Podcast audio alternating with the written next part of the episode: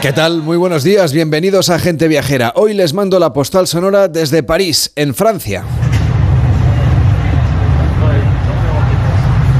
Estamos en uno de los barrios de moda de la capital francesa. Paseamos por Saint-Germain-des-Prés, el punto de encuentro de filósofos, escritores, actores y músicos.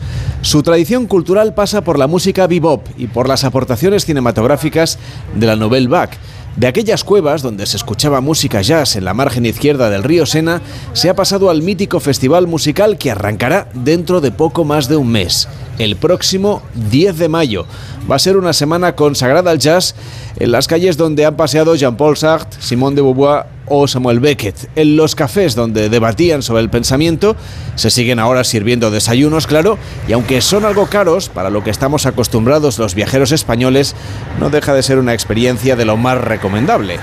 Como lo es perderse por las tiendas de antigüedades, las galerías o los pasillos de la Escuela de Bellas Artes. Desde el barrio de Saint-Germain, en París, en la capital de Francia, les mando hoy la postal sonora de gente viajera.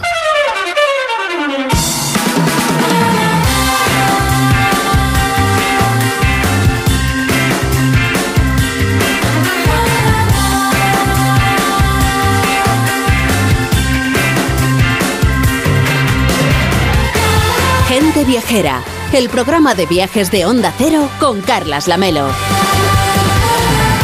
Pues ya estamos aquí, aunque sea Semana Santa, Víctor Herranz no ha querido perderse la procesión que hacemos aquí por los pasillos de Onda Cero en Barcelona, desde donde les estamos hablando hoy para todo el país. Hola Víctor, ¿qué tal? Feliz eh, Semana Santa. Muchas gracias, muy buenos días. Estás disfrutando de las vacaciones, como veo, ¿no? Aquí Pues en, sí. la, en la radio. no La sé. verdad es que sí, bueno, aquí sí está muy bien, la verdad. Tenemos de todo, máquina de café, aire acondicionado. Eh, ¿Qué más queremos? Hombre, el, aire acondicionado es de agradecer, ¿eh? porque han subido las temperaturas y, y la verdad es que se está estupendamente. Y lo que vamos a hacer es viajar también a través de internet en www.ondacero.es barra gente viajera, que es la página web del programa donde no solamente puede escuchar el programa a la carta, sino volver a recuperar alguno de los espacios de los colaboradores de este programa o buscar ideas y inspiración para su próximo viaje. www.ondacero.es barra gente viajera. Inspiración, como por ejemplo este Camino del Hierro en la provincia de Salamanca. Ya ven que aquí rápido nos calzamos las botas, nos ponemos a caminar, porque el pasado 26 de marzo se estrenó como Ecosistema Único para pruebas deportivas, con la celebración de su primer trail previsto para un máximo de 300 corredores. Una celebración en la que los asistentes pudieron disfrutar de una feria gastronómica bajo el sello Salamanca en bandeja, que es una iniciativa que aúna, Víctor, turismo y deporte. Así es, y una competición que arrancó desde la estación de tren del Ayuntamiento de la Fregeneda hasta el muelle fluvial de la Vega Terrón a través de más de 17.000 eh, metros en los que los corredores atravesaron 20 túneles y 10 puentes de camino de hierro, en una prueba que bueno conjuga la grandiosidad de la ingeniería del siglo XIX con esos puentes de, ferrocarril que todos reconocemos de las películas del oeste, no ese estilo parecido, con una naturaleza pues espectacular que lo rodea.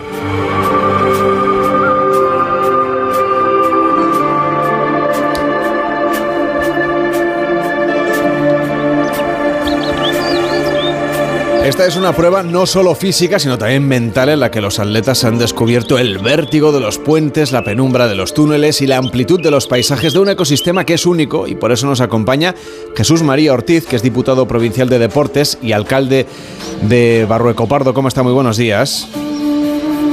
Hola, muy buenos días. ¿Qué Lo has explicado magníficamente. Bueno, muchísimas gracias. Ahora solo nos falta ponernos las botas de verdad, ¿no? Aquí en el estudio, ir a recorrer ese camino de hierro, que es todo un atractivo turístico, ¿no? ¿Qué, qué tiene de diferente esta prueba que la hace una experiencia completamente única? A ver, es una experiencia única el poderlo hacer por ese camino de hierro, esos 17.320 metros de recorrido. Yo me atrevo a decir, y lo digo así para nuestros eh, oyentes, un viaje de piedra, hierro y agua. Hay que pasar por 20 túneles, 10 puentes metálicos y muy especial. Una prueba que sirve para poder conocer nuestra comarca, la comarca de Arribes en la provincia de Salamanca, para poder disfrutar de esos parajes preciosos, de esa ruta maravillosa y cómo no disfrutar haciendo deporte, turismo y visitar esas rocas vivas y esos parajes y paisajes tan bonitos que merece la pena venir a nuestra provincia a todos los oyentes. Y si la misma termina con una feria de productos de la tierra de Salamanca en bandeja, donde pueden degustar y adquirir el queso, los vinos, los licores, los embutidos de nuestra provincia de Salamanca y las arribes, las pastas, las obleas típicas de Salamanca, pues es para poner, disfrutar y por eso hoy me atrevo a deciros que vengan a conocer Camino de Hierro que merece la pena. La verdad es que tenemos muchas ganas de, recorrerlo, pero mientras tanto cuéntenos un poco cómo es el entorno natural que nos vamos a encontrar recorriendo este Camino de Hierro. El Camino de Hierro son eh, un paraje que comienza en la estación del tren de la de Geneda, un paraje que cerró esa vía hace mucho tiempo, que ha sido mejorado y reconstruido para el turista, bien a pie o bien en esta prueba, pudiendo visitar esos 20 túneles, ver naturaleza viva, ver lo que es la roca, el hierro de esos túneles, el agua del río que pasa al lado nuestro, el afluente Águeda para desembocar en el río Duero. Una zona maravillosa que necesita que acuda gente y conocer esto, que yo creo que la Diputación lo hizo muy bien hace dos años cuando se abrió este camino de hierro. Después de dos años han pasado 40.000 personas, han realizado este camino y es un día para disfrutar de la naturaleza, disfrutar del paraje y poder degustar lo que ofrece esta comarca al visitante. Para remontarnos en la historia, eh, de, quería preguntarle sobre la, construcción de esta línea, ¿no? Que, que, empezó en 1883. Lo has dicho muy bien, que es una grandiosidad de la ingeniería civil del siglo XIX, una ingeniería que hoy sería casi imposible de realizar, esos eh, túneles por donde se pueden ver arriba los murciélagos que están viviendo, esos túneles que desprenden un sabor especial, pasar por esos puentes de hierro por encima de la vía del tren donde comunicaba Salamanca con Portugal, esos parajes de roca, ver el río al lado, pues eso es disfrutar de la naturaleza y vivir un poco la gente, sobre todo que sale de la capital para disfrutar del paraje, es un sitio maravilloso al que yo animo. Desde la Diputación lo hemos presentado ya en Bilbao y está viniendo mucha gente de Bilbao, lo hemos presentado en Barcelona, lo hemos presentado en Portugal y la gente que viene queda encantada. Y si rematas el día comprando los productos de la zona, los quesos del lugar, de Hinojosa, de la Presemeda, de los embutidos de umbrales, las obleas de la zona como son Cipérez, las pastas, entonces ya rematas. Yo desde la Diputación quiero invitar, que esto ha sido una experiencia muy bonita, hacer deporte, hacer turismo, hacer naturaleza, ha sido una prueba excepcional e invito a todos a poder venir a esta comarca tan bonita y descubrir la misma lo que ofrece al vigilante viajero. Oiga, hay una pregunta. Cuando pasan esos puentes de hierro, ¿no le da vértigo a la gente? Porque supongo que tendrán una, cierta altura. Sí, tienen una cierta altura, son unos de 80 metros de altura, pero están totalmente reforzados, pasas y no da vértigo. Es decir, eh, a partir de los niños de 8 años se pueden hacer los recorridos más pequeños, nos recomendamos, pero que es una experiencia única, vivida, y como vas paseando por encima del puente que goza de todas las garantías, ver para abajo puede dar un poco de vértigo, pero el paraje y el entorno quita todo el miedo que te puedas imaginar.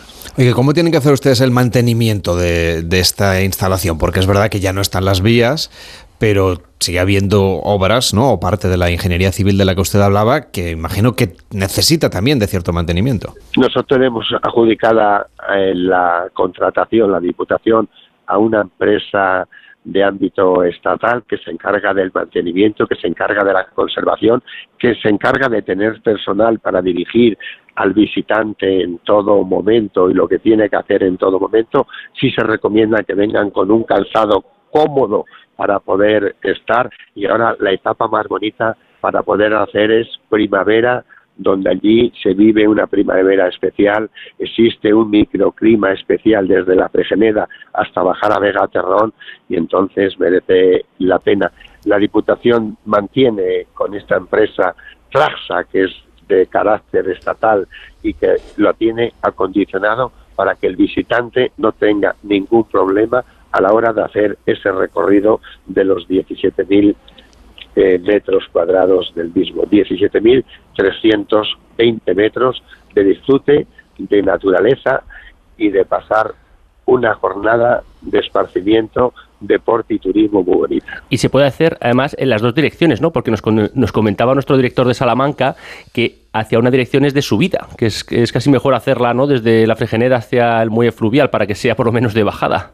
A ver, en nosotros va desde la Fregeneda hasta el muelle de Vega Fluvial, lo único que nosotros en la prueba a los atletas los hemos concentrado abajo, les hemos subido en autobuses y han hecho la prueba, pero son 17 kilómetros de bajada, que no hay ningún problema, un espacio llano y que puede hacerlo cualquier ciudadano viajero que esté medianamente en forma.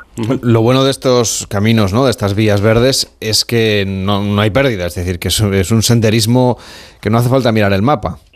No hace falta mapa, nosotros proporcionamos eh, todos los detalles del recorrido, se le da la información todas las mañanas al visitante y evidentemente cuando hacen la misma disfrutan de haber visto esa zona de los túneles, la roca viva en los parajes, esos desfiladeros, pero que esté tranquilo las personas que están escuchando este programa de Salamanca hoy de eh, viajera y que evidentemente atrévanse a hacerlo, que van a disfrutar de una jornada alegre, divertida, de esparcimiento, y yo creo que la gente que viene, y así se lo, nos lo dicen, los que vienen desde Madrid o de otros sitios, dice merece la pena habernos desplazado a este rincón tan bonito de Salamanca, de las Arribes, y nos vamos ya cargadas las pilas para todo el fin de semana. Jesús María Ortiz, diputado provincial de Deporte de la provincia de Salamanca, gracias por acompañarnos y que vaya muy bien. Enhorabuena por este proyecto. Hasta la próxima. Muy buenos días. A ustedes por el buen programa que hacen de radio e invitar a todos los oyentes a venir a Salamanca, a disfrutar de Salamanca, a disfrutar de las Arribes y hacerse este recorrido camino de hierro que merece la pena. Enrique Domingo Zuceta, ¿cómo estás? Muy buenos días. Eh, muy buenos días, Carlos. 17 kilómetros tampoco parece mucho, ¿no? No, no, yo creo que se pueden hacer además con las pendientes eh, suaves y continuas que tienen eh, ese tipo de, caminos. La verdad es que es comodísimo, sobre todo si lo haces cuesta abajo. Es un placer. Efectivamente. Ya saben los oyentes que tenemos un WhatsApp que es el 699-464666, 699-464666, donde pueden pedirnos destinos a la carta. Hola, buenos días. Tengo planeado un viaje para principios de junio aproximadamente a la Selva Negra. Me gustaría que Domínguez Uceta me orientara sobre los imprescindibles para una estancia de ocho días. Muchas gracias y me encanta escucharle a él y a otros colaboradores y a, Carlos Lamelo en especial. Chao. Bueno, Enrique, ya ves que tienes una fan ¿eh? que te pide encarecidamente que le hables de un destino que conoces bien, la Selva Negra en Alemania. Te encantó el viaje, así que seguro que le puedes dar buenos consejos. Bueno, pues lo primero darle las gracias evidentemente y, bueno, son unas palabras muy amables que agradecemos mucho. Eh, pues sí, es verdad, nuestra, nuestra oyente eh, efectivamente quiere ir a principios de junio, eh, que es todavía primavera, cuando esos paisajes de la selva negra pues realmente son, son preciosos, son de postal, están las praderas muy verdes, de un verde brillante, están, está la hierba jugosa y suculenta con sus vacas puestas en las laderas empinadas como si fuera un nacimiento y, y con, bueno, con todos los árboles ya completamente verdes, con un sol radiante, unos colores espectaculares. Fíjate que yo creo que puede ser el paisaje natural mejor conservado de Europa al norte de los Alpes. La selva negra va sumando bosques, praderas, montañas, lagos con pueblos y con ciudades encantadores en un entorno natural esplendoroso y con una fuerte cultura rural autóctona. Es ideal para viajar en coche con calma, disfrutando de, de hoteles rurales con encanto de esos bosques intactos que además nos permiten dar agradables paseos en, la naturaleza. Y, y, hay que recordar, claro, que se llama selva por su arbolado, por esas masas de abetos, de píceas y de pinos, y, y en las cotas más, más elevadas, eh, sin duda alguna, pues son este tipo de árboles, y luego en la parte un poquito más baja, pues están los bosques caducifolios. Y ese arbolado, pues mm, eh, hacía que los caminos medievales que lo atravesaban fueran oscuros y peligrosos, de ahí que le llamen selva negra. Y, y esos caminos antiguos, pues ahora son un valioso patrimonio senderista. Hay miles de kilómetros señalizados para caminar en busca de lagos y de cascadas, o sea que el primer consejo que hay que darles es que vayan bien calzados y que, y que aunque se haga el viaje en coche y recorriendo, pues que no dejen de, dar esos paseos agradables a pie por, por, los senderos de los bosques. También recomendable, ¿no? Que, que disfruten de esos paisajes encantadores con pueblecitos de casas, de entramado de madera, en fin, que nos vamos a llevar también muy buenas fotos. Bueno, sí, la selva, la selva negra, la verdad es que como ocupa ese espacio natural de suaves montañas cubiertas de bosques, tiene una belleza mm, intemporal de, paisaje rural, pero, pero humanizado también, porque esos estrechos valles, eh, en, el, en el fondo sobre todo, se instalan las granjas rodeadas por, por praderas hasta las que llegan esos bosques de coníferas y, van dejando pues hermosas parcelas cubiertas de hileras de viñedos orientados al sur también mm, para obtener uvas y, y hacer buenos vinos. La verdad es que la selva negra tiene de todo, tiene montañas que llegan a casi 1500 metros de altura, donde está la estación eh, de esquí del Monte Feldberg, eh, hay lagos de ensueño como Titisee y Slugse y, y, pueblos con casas de entramado y esas ventanitas cubiertas de flores que parecen sacadas de un cuento infantil y que quedan preciosas en las fotos, pero, pero son reales, ¿eh? los pueblecitos son así. Y esa idílica belleza campestre pues ha convertido la zona en un gran destino para viajes de placer, para ir en coche, deteniéndose a disfrutar de, de los rincones en una naturaleza prístina y, y, pueblos que se han ido llenando de hoteles con, de, con encanto y de restaurantes que han convertido, por ejemplo, a Schwarzwald eh, que es el nombre alemán de la Selva Negra, en el gran destino gastronómico del país. Seguro que muchos de nuestros oyentes ya saben que, eh, que la Selva Negra se encuentra en el extremo suroeste de Alemania, una Alemania, por lo tanto, meridional, católica, cálida, con un clima estupendo, a orillas del Rin, muy cerca de la ciudad suiza de Basilea, donde se juntan también Francia y Suiza con Alemania. De hecho, esa puede ser, Enrique, me parece una buena entrada, ¿no? A la Selva Negra, aunque también podemos entrar desde Stuttgart.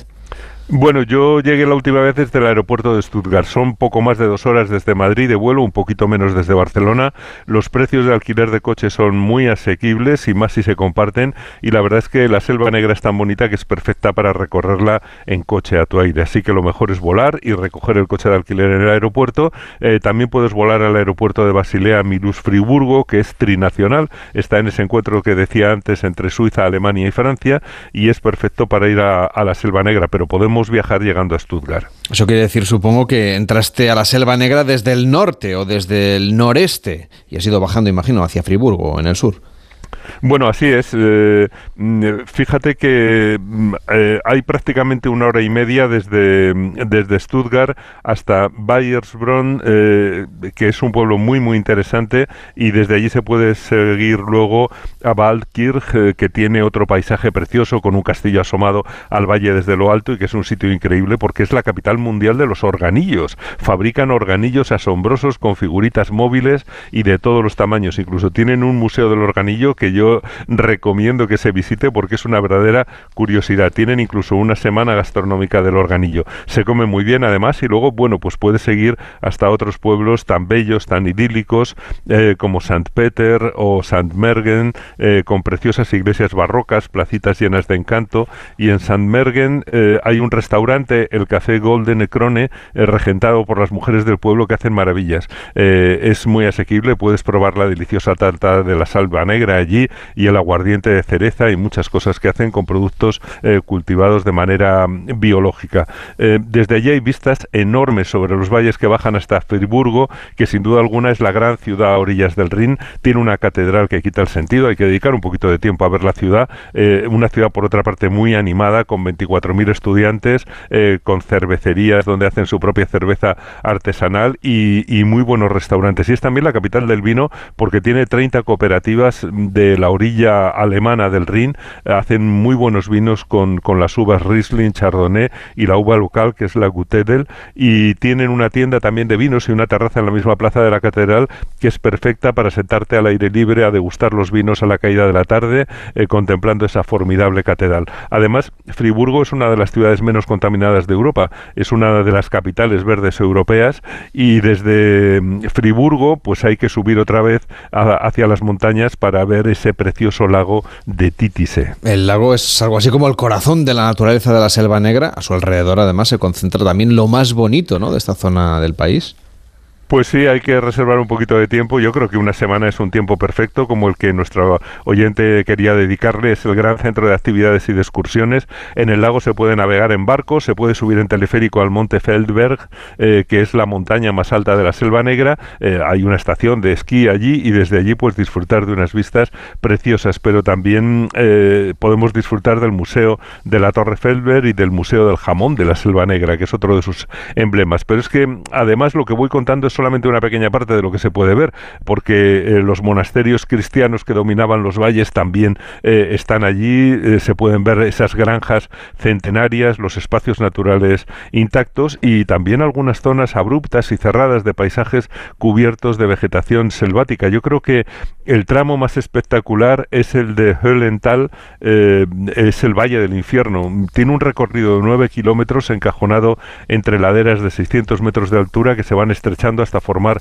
un desfiladero cubierto por el bosque. La Selva Negra, la verdad es que tiene cientos de kilómetros de sendas señalizadas a través de los bosques. Quizá el más bonito de recorrer, esto, esto sí que se lo aconsejo, es la, eh, es la garganta de Butach, eh, desde Bondorf a 20 kilómetros de Titise, eh, donde un río recién nacido pues va encajonando sus aguas blancas en un paisaje cerrado que permanece protegido desde 1928. Tiene una biodiversidad extrema en esas latitudes, con casi 1.200 especies poco frecuentes, algunas de orquídeas, hay más de 500 de mariposas, más de 1.000 especies de escarabajos y 100 clases de aves en un bosque que forma una selva casi impenetrable. Y, fíjate que no hemos dicho nada, por ejemplo, de los relojes de Cuco del pueblo de, de Furtwang, eh, eh, es famoso mm, eh, porque realmente ya sabes que el, reloj de Cuco se lo inventaron en el siglo XVIII en la Selva Negra para aumentar un poco mm,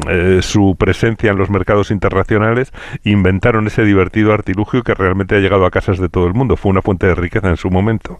Y si vas por tu cuenta, Enrique, imagino que tenemos que elegir también buenos sitios para comer, claro, y disfrutar de la cocina alemana que es contundente, pero también muy sabrosa.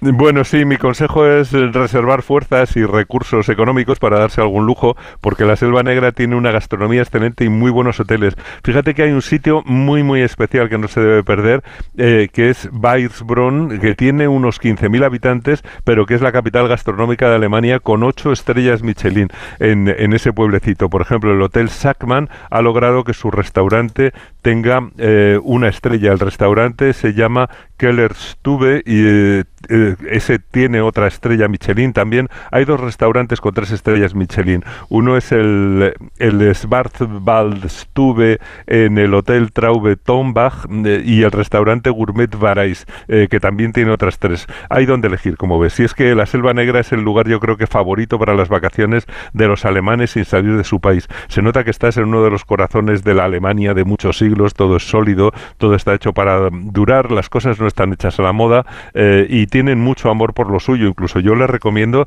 que se lleve un diccionario gastronómico eh, hispano-alemán porque hay muchos sitios donde no tienen la carta nada más que en su idioma, que es una cosa curiosa. Otro consejo es que desde el mismo Bayersbronn eh, sale una senda que entra en el bosque y que se llama la senda del gourmet. Mm, puedes pedir en el hotel que te preparen una cesta de picnic y la senda tiene de tramo en tramo una pequeña fuente de agua corriente con botellas de vino puestas a enfriar en el agua y una casetita sobre unos postes con las copas de cristal y una cajita para que tú mismo te sirvas un vino y dejes una moneda para pagarlo. Y además de ser encantador, funciona, la gente no se lo lleva. Es una verdadera delicia que yo creo que es muy acorde con el espíritu idílico de la Selva Negra. Así que mm, este viaje a la Selva Negra pues puede ocuparnos eh, dos o tres días si tenemos prisa, pero yo creo que el tiempo que ha elegido de una semana es ideal y además, bueno, pues siempre se puede volver, se puede repetir el viaje para ir descubriendo, pues yo creo que una de las regiones más bellas y más auténticas de Europa, que ahora desde luego en primavera pues estará espectacular. Menuda invitación a uno, a varios viajes en las regiones, eh, una de las regiones más agradables de Alemania y de Europa,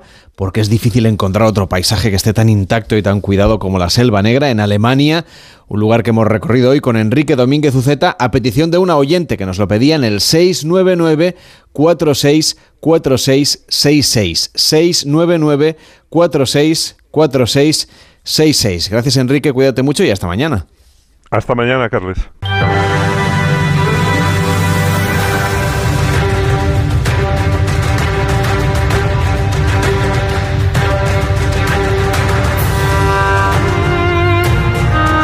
Y de la Selva Negra, de la que nos hablaba Enrique Domínguez Uceta, cambiamos ahora de localización y aunque seguimos viajando, en esta ocasión lo hacemos mirando al cielo. En concreto, viajamos hasta las estrellas de Almadén de la Plata, un municipio sevillano destacado por la buena calidad de su cielo, porque sobre todo pues no hay contaminación lumínica y tampoco hay contaminación atmosférica. Y a partir de este mes de abril podremos visitar el mayor observatorio educacional que hay en España, un espacio en el que poder ver de cerca las estrellas o al menos que nos parezca que están cerca los planetas y lo más importante también conocer y aprender muchas cosas sobre el universo. Para descubrir más sobre este observatorio y saber cómo podemos visitarlo, saludamos a Miguel Guilarte, que es presidente de la Asociación Astronómica de España. ¿Cómo está? Muy buenos días.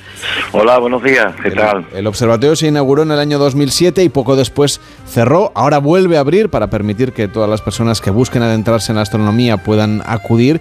¿Qué es lo que vamos a encontrar en este observatorio renovado? Pues vamos a encontrar algo que que no existe en el país, ¿no? Vamos a encontrar el mayor observatorio eh, de divulgación y científico eh, de España, al cual pues pueden acudir todas las personas. ¿eh? aquí en España tenemos pues prácticamente los mayores observatorios del mundo, ahí en Canarias, en Almería o en Granada, pero son observatorios que solamente están dedicados para los científicos, entonces no hay ninguna posibilidad de entrar y, mirar a través de, de sus telescopio, cosas que, sí se va a hacer desde el Observatorio Astronómico de Almagén de la Plata, la Sierra Norte de, Sevilla.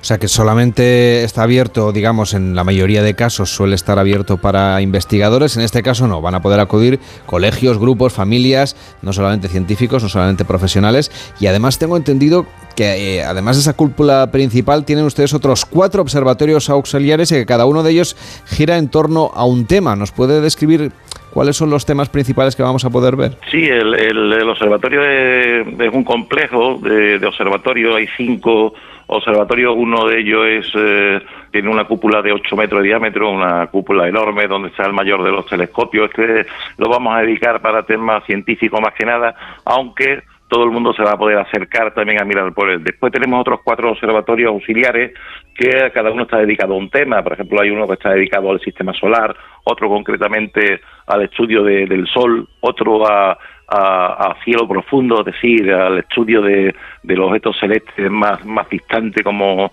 galaxias, nebulosas, cúmulos estelares y cada uno, pues, como digo, dedicado a un tema. No obstante, todos estos telescopios se van a utilizar para que todo el mundo pueda mirar a través de ellos, ¿no? Y es cierto lo que estás diciendo porque eh, ahí pueden ir, eh, pueden ir colegios, institutos, familias, amigos, hay muchos que regalan, digamos, la visualización del cosmos a, su pareja. Hay muchas personas que lo hacen.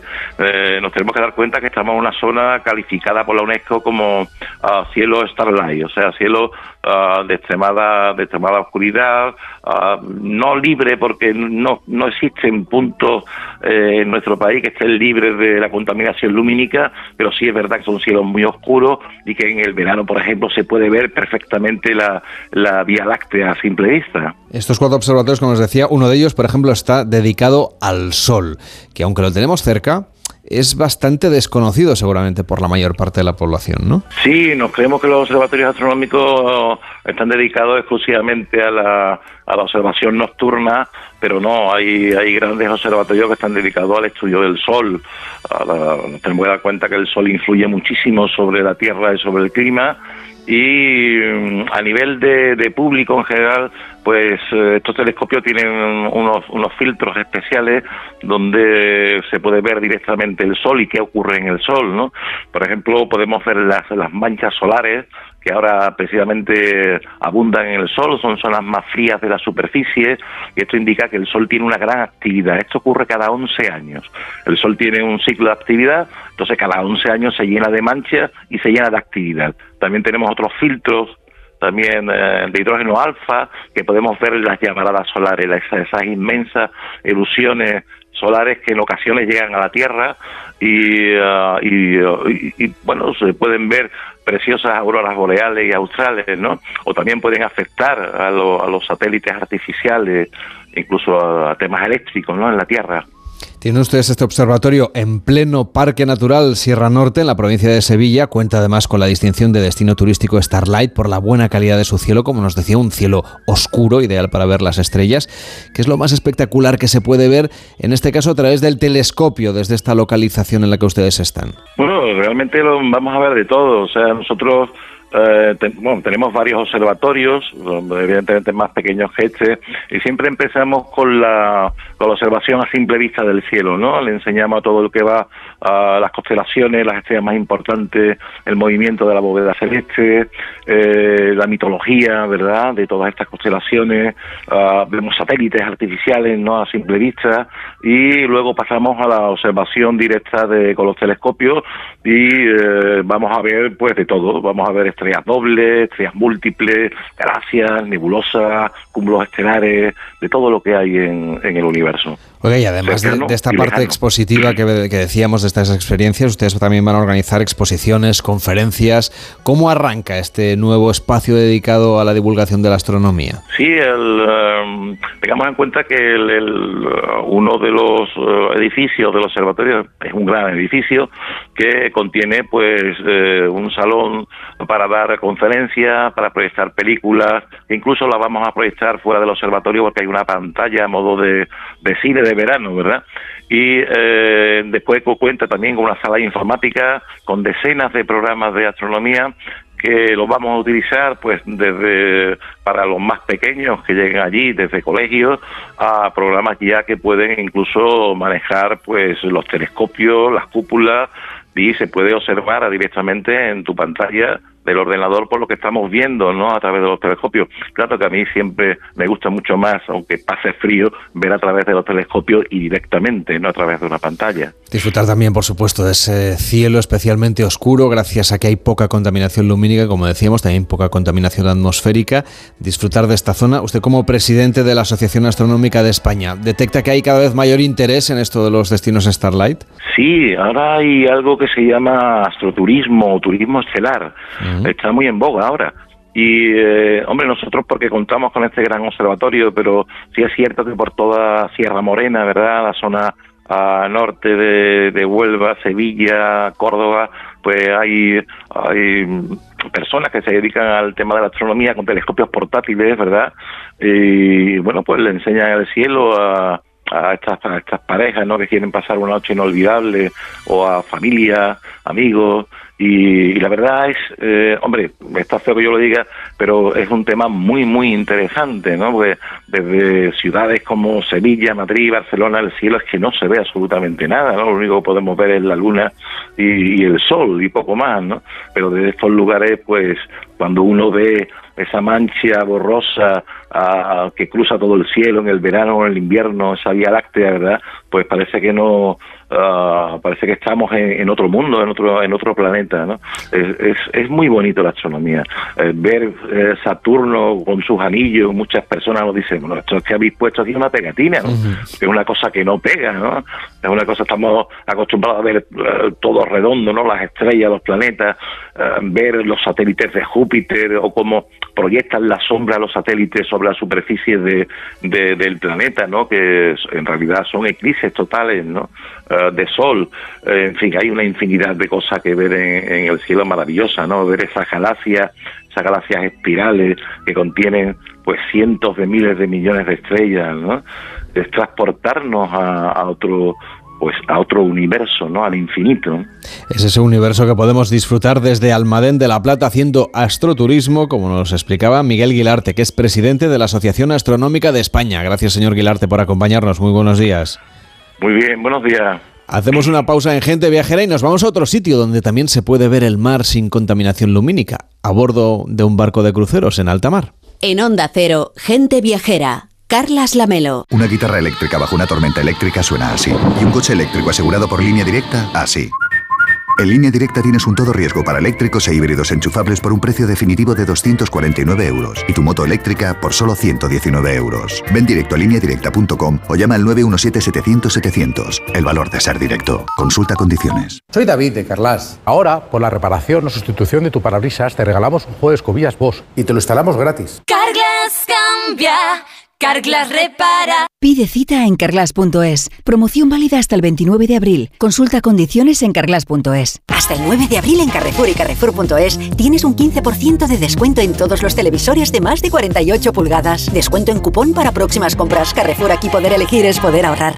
Si eres profesor o centro educativo, ya puedes participar en la segunda edición de los premios Mentesami. Queremos reconocer todas esas iniciativas que fomentan el pensamiento crítico de los alumnos, que impulsan la creatividad audiovisual responsable o que promueven los valores y la convivencia en el aula. Puedes presentar tu proyecto hasta el 20 de abril. Encuentra toda la información en mentesami.org, porque la alfabetización mediática e informacional de hoy decide el futuro. Fundación A3 Media. Colaboran Platino Educa y Unie Universidad.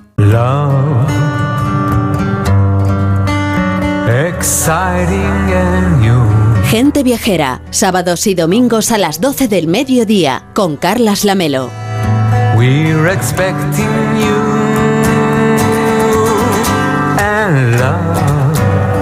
Vamos a tirar de tópicos. Estamos en este programa de Semana Santa donde más de uno quizá nos está escuchando a bordo de un barco de crucero. Vamos a hacer un repaso de lo más novedoso, de los nuevos barcos que están a punto de llegar porque estamos en temporada de estrenos, de la finalización de la feria de cruceros más importante del mundo, la que se ha celebrado en Miami. Se hace cada año además por estas fechas y Eva Miquel ha estado por allí. ¿Qué tal Eva? ¿Cómo estás? Muy buenos días. Hola, muy buenos días, Carlas. Pues, eh, pues bien, ando descansando un poquito, ¿eh? te tengo que decir, porque efectivamente he estado hace unos días en la Sea Trade Cruise Global, que como has indicado bien, se trata de la feria de cruceros más grande y más importante del mundo. Cada año más o menos por estas fechas, pues se dan cita en Miami, aunque en esta edición nos hemos vuelto a trasladar a Fort Lauderdale por acumulación de eventos, no, no te digo más. Todos los agentes, pues directa e indirectamente relacionados con la industria de cruceros. De este modo, pues tanto puertos como patronatos de turismo para potenciar los destinos, así como navieras, industria auxiliar como astilleros, consignatarios, empresas de construcción pues de fingers eh, y pasarelas, compañías de todo tipo vinculadas al sector pues debaten jornadas interesantes sobre el estado de la industria, mientras la muestra expositiva que crece cada año da todo lo mejor de sí intentando entre todos potenciar el sector de los cruceros que todo hay que decir, Carlas, va viento en popa tras los años durísimos de pandemia. Y oye, ¿cómo has visto el ambiente? Va por ahí, supongo que habrá optimismo, ¿no? Se habrán presentado también algunas novedades interesantes. Pues sí, hay, hay, un evidente optimismo porque los cruceros pues, se han vuelto a disparar. Eh, cada vez hacen propuestas más elevadas, más singulares o más diferenciadas, teniendo en cuenta la enorme competencia eh, que hay. Además, pues eh, tanto puertos como navieras presentan sus estrategias en materia de sostenibilidad, cada vez más involucrados con la situación actual, donde están llevando a cabo esfuerzos tremendos y muy costosos para que el impacto en el medio ambiente pues, sea el menor posible.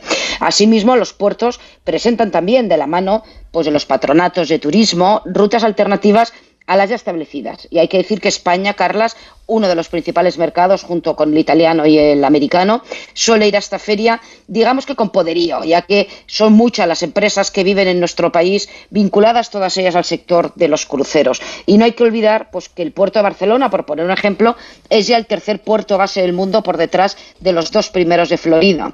Pero ciudades como Palma, Cartagena, Málaga, Las Palmas y Tenerife o Coruña en el norte presentan cifras buenísimas. Eso en esta feria de cruceros de Miami, que es la más importante del mundo. Recordemos, allí ha estado Evan Miquel y nos trae las novedades, pero también se ha hablado de las inauguraciones de barcos nuevos y de nuevos itinerarios, rutas diferentes para sorprender a los viajeros. Pues sí, Carlas, este año de hecho va a marcar un antes y un después en la industria, que son muchísimas las novedades en materia de barcos nuevos, como de itinerarios y propuestas de lo más diverso y de toda, toda gama de, de, de cruceros, tanto marítimos como fluviales. ¿eh? Si te parece, vamos a dar unas pinceladas al respecto, porque de hecho ya está todo a punto para el bautizo e inauguración del último barco de la compañía de lujo eh, Oceania Cruises. El próximo 8 de mayo se votará el Oceania Vista en su salida inaugural en La Valeta, en Malta. Y la, a la ceremonia de bautizo eh, irá carga, a cargo perdón, de la madrina escogida, que es Gida de Laurentis, es una chef italoamericana, además de restauradora, escritora, ganadora de un premio Emmy y personalidad gastronómica. En este sentido, pues Oceania Cruises, la compañía de cruceros que pertenece a NCLH, y líder en gastronomía a bordo, pues ha seguido la línea de rendir homenaje al exquisito producto que se sirve a bordo, siempre en sintonía con la gastronomía local acorde a los itinerarios seleccionados. Además, la ceremonia de contará con el ganador de varios, de varios, premios Emmy y Grammy, el cantante, pianista y actor Harry Connick Jr., donde en una gala repleta de personalidades internacionales, pues ofrecerá un concierto en exclusiva durante la salida del Vista en La Valeta el 8 de mayo.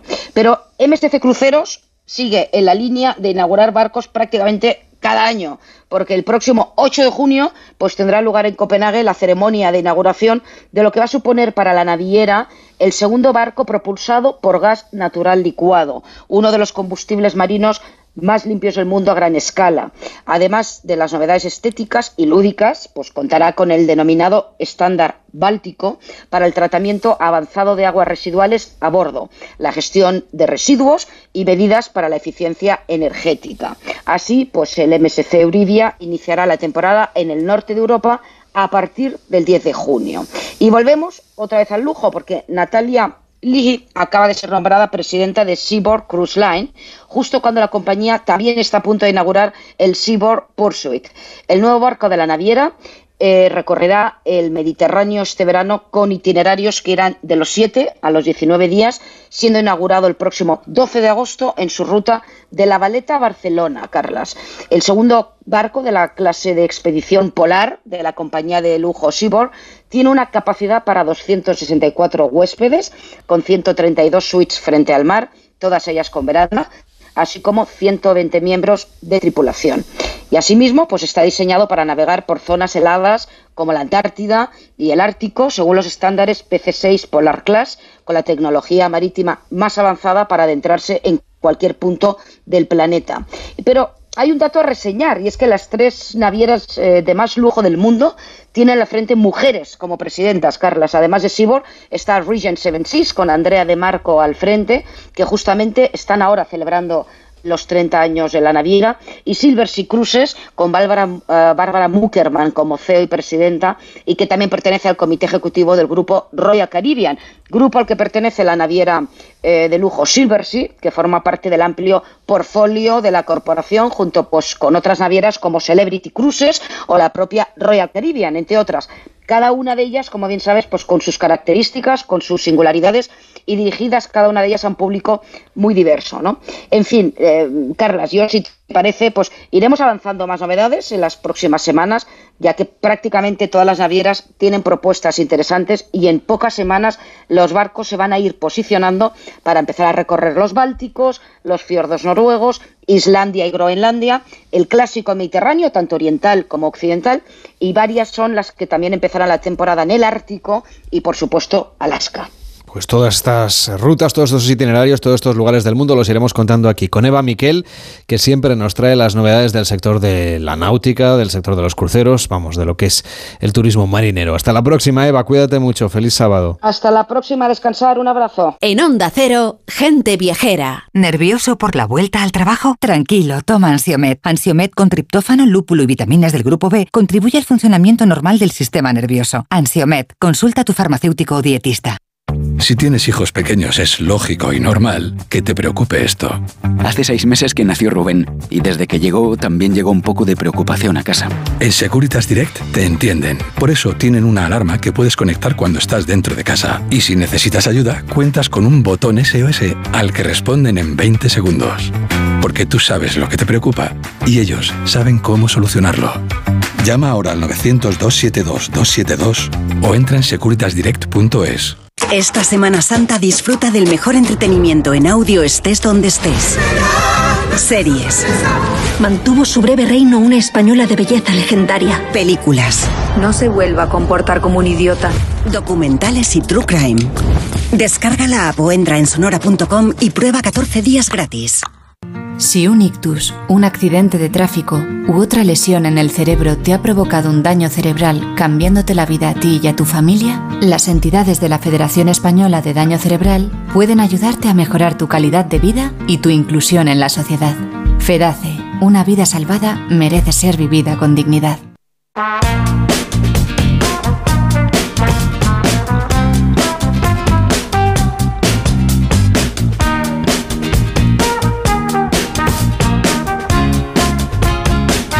Nos vamos ahora hasta Córcega, un destino ideal para los amantes del ciclismo a través de la ruta GT20, la Gran Travesé.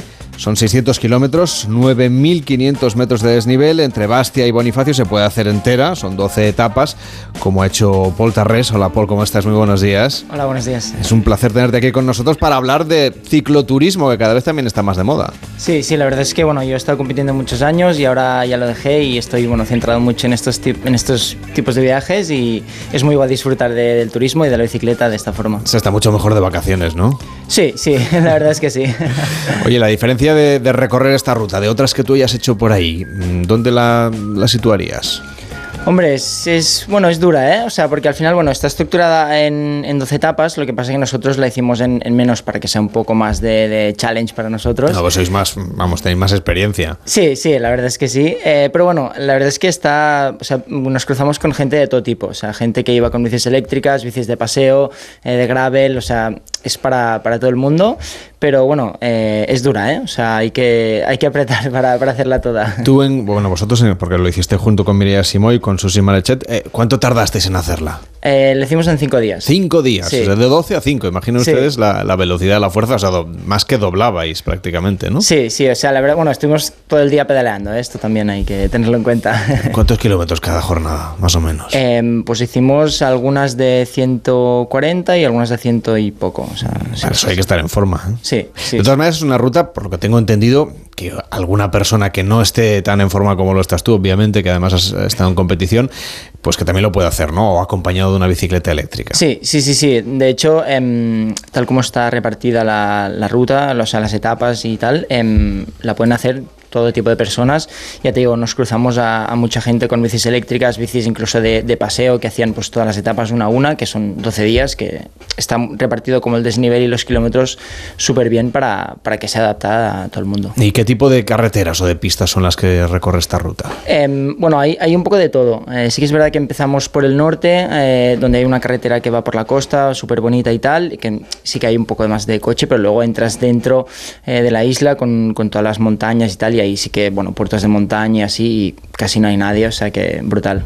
Y si tenemos familia, por ejemplo, si tenemos niños y les gusta ir en bicicleta, ¿es una ruta que recomendarías, aunque sea hacer, haciéndola más despacio? ¿O como tiene esos tramos de carretera con coches, mejor No, no, se, se puede hacer, se puede hacer, sí, porque em, sí que es verdad que, eh, bueno, hay algún, algunos coches, pero, pero es tranquilo, es tranquilo y, y sí que lo, poco a poco ir haciendo. Oye, ¿qué te parecieron los acantilados que hay en esta isla? Una pasada, una pasada, porque además el, el tercer día creo que fue, eh, fuimos a hacer una, bueno, una excursión con, con la barca y tal, los fuimos a ver y espectacular. O sea, estás ahí que te, te, te sientes súper, súper pequeño.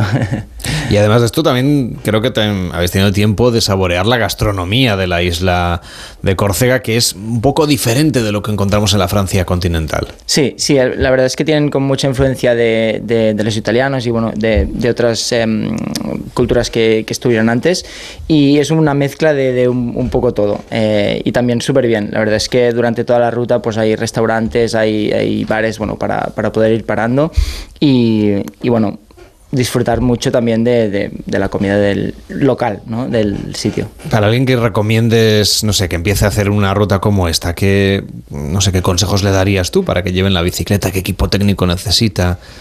Am, a ver, depende, un poco depende de cómo, cómo la plantees la ruta. Em, nosotros sí que es verdad, como pues también íbamos eh, con el equipo de, de media pues grabando y tal, a, a nivel de maletas llevamos pocas, pero sí que vimos mucha gente haciendo más bikepacking y tal. Em, y bueno, mm, sobre todo sí que llevaría mm, ropa de abrigo porque hay, hay alguna etapa que estás a mucha altitud y cuando, cuando no hay sol o cuando vas bajando pues sí que refresca mucho.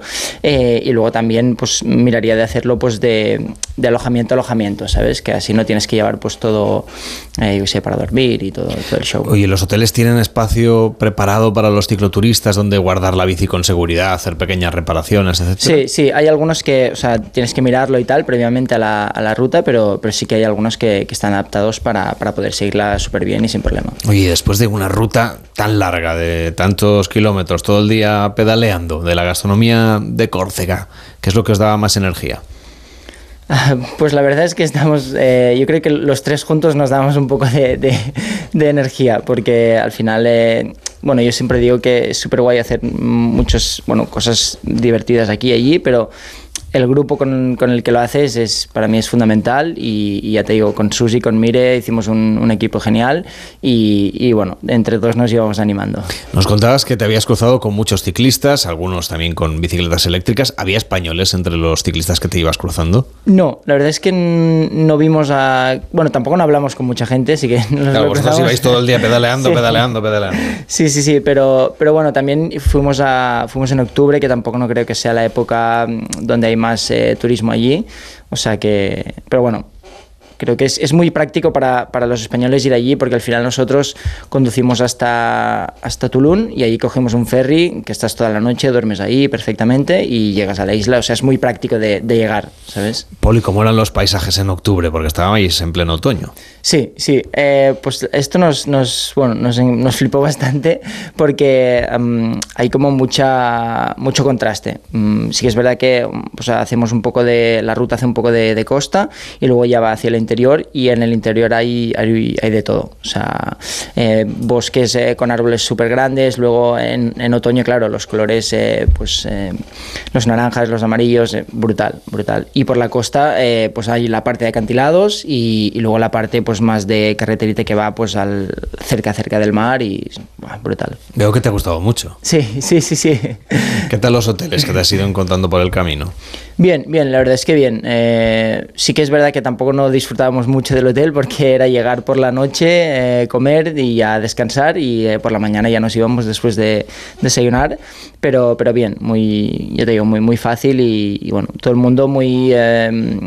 no sé, nos dan muy bien la bienvenida, que íbamos con las bicis, ostras, nos preguntaban esto, ahí, ahí y tal, y muy bien. ¿Y te sentiste así como acompañado por los franceses cuando las fuerzas flaqueaban un poco o era más una cosa del equipo? Sí, era más del equipo. Eh, Sí que es verdad que siempre que pasábamos por algún bar y parábamos, pues eh, ya te digo, la, la- la gente pues nos pregunta, ostras, ¿y, ¿y qué tal la ruta? ¿Cómo va? No sé qué. Bueno, porque ya saben qué pasa por ahí, o sea, es, es bastante, bastante, aunque es nueva, es bastante frecuente que haya gente y, y muy bien. ¿Y la ruta esta en barco que hicisteis en un momento determinado? ¿Esto es fácil de organizar o hay que reservarlo con tiempo? Eh, no, es muy fácil. O sea, de hecho hay, hay un en el puerto hay como no sé, igual habrá como cinco empresas que lo que lo mueven y, y siempre bueno están ahí todas las barcas preparadas para, para ir. Esta ruta GT20, como decíamos, es una de las favoritas de los ciclistas cuando recorren esta isla. ¿Hay otros recorridos por ahí que tengas pensado hacer en el futuro? Hombre, nos gustaría hacer eh, como la vuelta a la isla. em, a toda, o sea, to- para- por todo el perímetro, porque es una cosa que hacemos bastante y lo hicimos en Madeira también, en, en Menorca y bueno, es una cosa bastante guay hacer todo el recorrido de, por el perímetro. Es verdad que es bastante frecuente que en las islas, ¿no? En todo lo que es alrededor de, lo- de los contornos de, de- de la zona eh, costera, haya siempre carreteras, carreteras con muchas curvas, pero, pero carreteras. Sí, sí, sí, en verdad es, bueno, con la bici es mucho mejor, es mucho más divertido y, y, bueno, siempre eh, los paisajes son súper guays siempre al lado del mar. Esa ruta que tú pretendes hacer, que de alguna manera vaya en círculo ¿no? alrededor de lo que es la isla, eh, esa no está señalizada como producto turístico, ¿no? Como ocurre con la GT20. No, esta no, esta no. ¿Y, tienes ya pensado más o menos cuándo lo vas a hacer? No, no, no, no. Tenemos todavía muchos proyectos y, y de momento, bueno, Sí que creo que volveremos a, a Córcega porque nos, nos encantó y, y, y, seguro que volveremos, pero no sé, no sé cuándo. Había museos también en, a lo largo del recorrido. No sé si tuvisteis tiempo de pararos en alguno, hacer algo de turismo cultural o no, no solo tuvimos, bicicleta. No tuvimos, no tuvimos tiempo, porque ya te digo, estamos todo el día pedaleando, pero bueno, sí que hay, al, hay una cultura pues de, de artesanos ahí que, que, bueno, hay pues que hacen cuchillos eh, y bueno, nos hubiera gustado, pero bueno, lo dejamos para otra ocasión. Para otro recorrido. Paul, te agradecemos mucho que hayas venido aquí con nosotros a explicarnos cómo es este recorrido en bicicleta por la isla de Córcega, que como decíamos, aunque la tenemos muy cerquita, hay muchos españoles que no la han conocido todavía y que tienen ocasión de hacerlo, sea en bicicleta o sea de otra manera. Y ha sido un placer tenerte hoy con nosotros, Paul Tarrés, impulsor también de esta ruta aquí en España y que, bueno, ya lo, conocen ustedes de su trayectoria deportiva, pues también tiene este perfil viajero y por eso lo ha compartido aquí en Gente Viajera. Que vaya muy bien y hasta la próxima. Muy buenos días. Muchas gracias.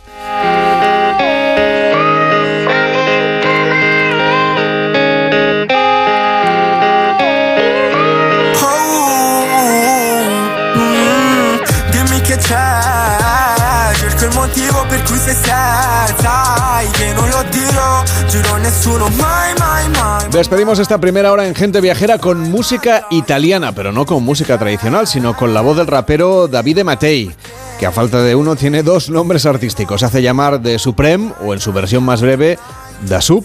Con su música, la música de Da Supreme, viajamos a Fiumicino, el municipio conocido por acoger el aeropuerto Leonardo da Vinci, el más importante de Italia y el que tiene además más rutas internacionales. Hay más de 90 aerolíneas instaladas en este aeropuerto. Casi 160 destinos pueden ser visitados desde este aeródromo internacional. En 1992, el comune de Fiumicino se independizó de Roma pese a que los romanos suelen escaparse en verano a bañarse en algunas de las playas de esta localidad en la costa del Mar Tirreno. Llegan las noticias, nos ponemos al día y seguimos viajando en Gente Viajera.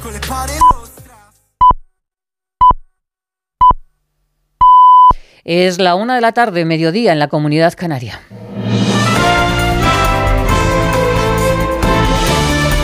Noticias en Onda Cero. ¿Qué tal? Buenas tardes. La policía ha detenido a un hombre de nacionalidad británica de 40 años en Benidorm después de que su pareja se ha precipitado desde el balcón de un sexto piso. La mujer de 36 años se encuentra hospitalizada con lesiones graves y la policía investiga si puede tratarse de un caso de violencia de género. El gobierno abordará cuanto antes la declaración de zona catastrófica en Asturias tras la oleada de incendios que han calcinado unas 20.000 hectáreas. El anuncio lo ha hecho el ministro de la Presidencia, Félix Bolaños, que ha visitado la localidad de Cudillero, visita que ha aprovechado para pedir al líder de la oposición que haga patria. El señor Feijó lleva dos días sin meter la pata, el jueves santo y el viernes santo. Bueno, pues por favor le pido, le pido patriotismo, le pido que desee que a nuestro país le vaya bien, le pido que se alegre con las buenas cifras económicas, de empleo, de pensiones, le pido un poco de patriotismo y que se alegre cuando las cosas en España, en economía y en empleo van bien. La réplica a Bolaños desde el Partido Popular la ha dado el vicesecretario de Organización, Miguel Tellado, que ve al presidente del Gobierno preocupado y augura seis meses de resistencia en Moncloa. Seis meses de manual de resistencia va a ser lo que vamos a vivir a lo largo de las próximas semanas al frente del Gobierno de España. Seis meses de manual de resistencia para ver si Sánchez consigue seguir gobernando España aun perdiendo las elecciones generales. Y desde Unidas Podemos, la portavoz Isa Serra le pide al Gobierno que pise el acelerador e impulse cuanto antes medidas para bajar el precio de la cesta de la compra y lleve al Parlamento la ley de vivienda. Creo que es fundamental la ley de vivienda, es un compromiso de esta legislatura. El Gobierno de coalición eh, se comprometió con la ciudadanía de este país a llevar a cabo una ley de vivienda que ponga freno a las subidas abusivas de los precios del alquiler y que haga frente a los desahucios. Y preocupación en Algeciras. El buque que lleva ocho meses varado en Gibraltar ha provocado un vertido de combustible y la contaminación ha llegado a la playa de El Rinconcillo. Operarios de la playa de Algeciras están procediendo a limpiarla. Actualidad del deporte, Raúl Granado. En menos de una, hora, de una hora arranca la jornada de sábado en Primera División con el Osasuna Elche en el Sadar, una jornada que tendrá el partido de mayor impacto desde las 9 de la noche en el Bernabéu con el Real Madrid Villarreal en una nueva oportunidad de los blancos para recortar distancia al líder, el Fútbol Club Barcelona, que no jugará hasta el lunes y que ya entrena para preparar ese partido. Alfredo Martínez. La plantilla del Barcelona ha vuelto al trabajo después de la sesión de descanso que le dio ayer el técnico del Fútbol Club Barcelona, Xavi Hernández, ante la derrota por 0 a 4 frente al Real Madrid. En esta vuelta al trabajo no recupera ninguno de los lesionados, ni Pedri, ni Frenkie de Jong, ni Christensen, ni Dembélé llegarán a tiempo para el choque del próximo lunes a las 9 de la noche frente al Girona. Ha aprovechado para llamar a jugadores del filial como los casos de Marc Casado o Stanis Pedrola, al igual que jugadores en edad juvenil. Alarcón y Lamin Yamal, que vienen participando asiduamente con la primera plantilla. El Barcelona a pasar página y olvidar el batacazo copero ante el Madrid para encauzar un poquito más la liga a partir del lunes. Y el Sevilla acaba de emitir un comunicado oficial en el que muestra su honda preocupación por las decisiones arbitrales y exige un trato justo e igualitario para todos los clubes de la liga. Toda la información la ampliamos a las 2 de la tarde con Yolanda Vila de Cans. Síguenos por internet en ondacero.es.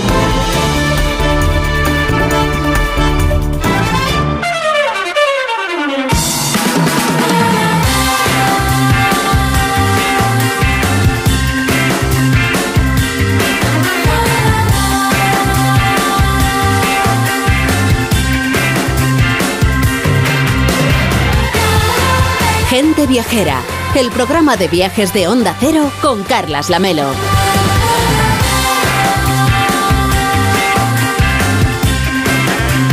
Empezamos la segunda hora en este sábado santo, en este sábado de gloria, aquí en Gente Viajera. Vamos a viajar y lo vamos a hacer también a través de la gastronomía, porque sabemos que es uno de los placeres de la vida y que es uno de los temas que más nos piden también los oyentes cuando se dirigen a nosotros a través del 699464666, que es el WhatsApp de Gente Viajera. Quieren saber qué comer en los lugares a los que viajan. Es algo, por otra parte, muy español, ¿no? Saber un poco qué es lo que se va a encontrar uno, a lo mejor en una de las barras de bar que vamos a recuperar aquí en Gente Viajera, porque los bares de toda la vida, algunos de ellos van cerrando por jubilación, algunos se van transformando en nuevos conceptos gastronómicos, algunos simplemente apuestan por las mesas y por las terrazas. Sin embargo, para los más nostálgicos, para los amigos de lo clásico, de aquellos enamorados de lo nuestro, de, lo- de los que simplemente buscan socializar y salir en grupo, en medio de la hora del Bermud, por ejemplo, la respuesta llega en forma, claro, de barra de mármol, de baldosas hidráulicas o de clásicas columnas de acero forjado, pero siempre reivindicando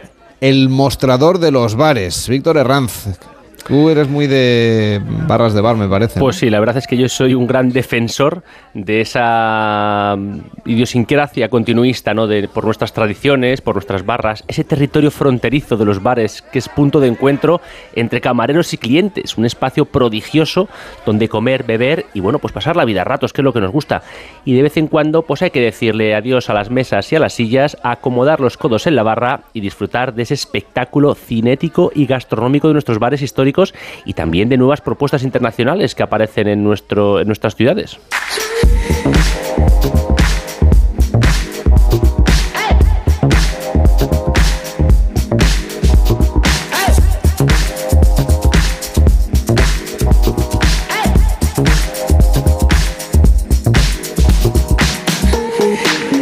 Recuerden que ir a la barra de un bar tiene varias ventajas. Por ejemplo, se ven los platos antes de que salgan a, a la sala y además vas a ser el primero en pedir. Si es que sabes defenderte, porque todo el mundo... Hay que sacar los codos. Hay que sacar los codos. No, no es fácil, ¿eh? Eso tiene su técnica. Un día, Víctor, nos tienes que contar cuál es la tuya. Bueno, nos acompaña hasta ahora Mano Tripodi, que es jefe ejecutivo del grupo Perrechico. ¿Cómo estás? Muy buenos días. Hola, buenos días, ¿qué tal? Una de las prácticas que más se están echando de menos durante los últimos años en la hostelería ha sido lo de las barras. Hay incluso restaurantes, yo he visto, que ya ni siquiera tienen barra. Y que, o, o bares, ¿eh? o sea, los restaurantes pues es más fácil, ¿no? Pero eh, hay bares que ya nacen con el concepto de que la barra no está o que es una especie de barra puesta al revés, no sé si lo has visto por ahí, eh, que está como contra la pared. Sí, sí, sí, es verdad. Digamos que el tema de las barras, eh, desafortunadamente el COVID ha sido nuestro enemigo, ¿no? Y, y nuestra misión, de hecho, en Perechico justamente es volver a esa costumbre. eh, muy del norte, de hecho muy vasca, de vivir en la barra, ¿no? Y de tener los clientes justamente en estas barras y es lo que estamos trabajando ahora mismo, volver a recuperar esa tradición, ¿no? ¿Y cómo definirías tú esa idea de la cultura de barra de bar?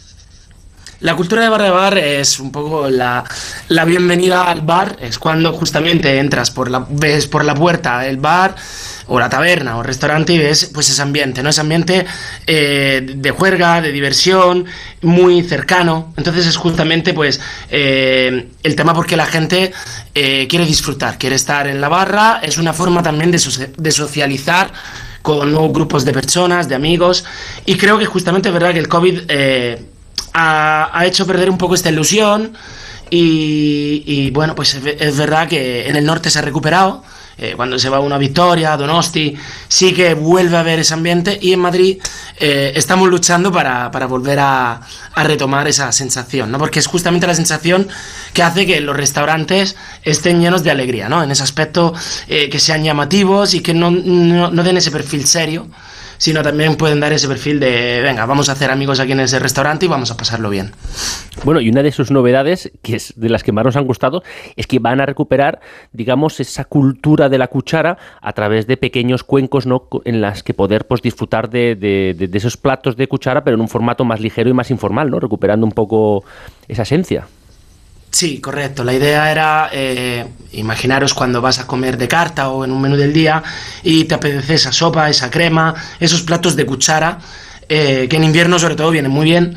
Y, pero claro, estás em, obligado, por así decir, en muchos restaurantes a comerlo sentado. Entonces, la idea fue, eh, y si llevamos esos platos en otro formato un poquito más pequeño, casi como si fueran un pincho, pero de cuchara. Entonces se, instauraron justamente en el mes de, noviembre, noviembre, diciembre, enero, y eh, hemos, em, hemos servido esos platos, esos pequitos cuencos, eh, pues eso, con elaboraciones pues tradicionales, tanto como pues eh, guisantes, o sea, una sopa de guisantes, o garbanzos con chorizo, alubiada, todo esto lo podías tener en un formato de, de cuenco. Y ahora mismo como, bueno, ya se empieza a ver el sol y empieza a hacer calor, pues estamos adaptando ya con la nueva oferta, pues platos un poquito más eh, de Semana Santa, de transición, para llegar ya a pláticos de verano. Entonces, sí. No, yo sé que tienen ustedes un plato muy, muy peculiar, que es un donut de cocido vasco en dos vuelcos. Correcto, sí. Eso no sé si se toma en la barra o en la mesa, pero en cualquier caso, cuéntenos cómo es este donut de cocido.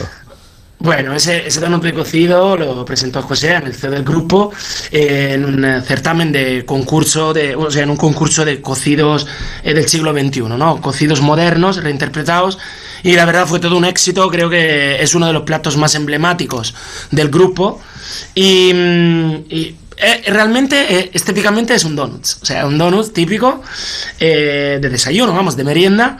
Lo que pasa es que, bueno, está hecho con una pasta orlí que recuerda básicamente lo que es la, masa del donut y está rellena de todo lo que es la carne de un cocido y los garbanzos, ¿no? Y la sopa, por otro lado, va servida en una taza de, pues eso, de café que recuerda un poco un, eh, un café, pero al final es una taza de, del caldo. Entonces lo que hemos hecho es también fusionar un poco el cocido madrileño, porque además se inventó justamente en la época cuando Perrechico entró en Madrid, y fusionado con el cocido a la vez, ¿no? Entonces, pues dentro de los ingredientes también se encuentra lo que es la morcilla. Entonces, bueno, pues es un plato, la verdad, que es increíble. Tiene ese tamaño, eh, ahí, ahí, es entre un pincho y un entrante. Entonces se puede tomar tanto en la barra, de hecho es uno de los pinchos más pedidos que se hace al momento, y eh, en carta también lo tenemos como ración.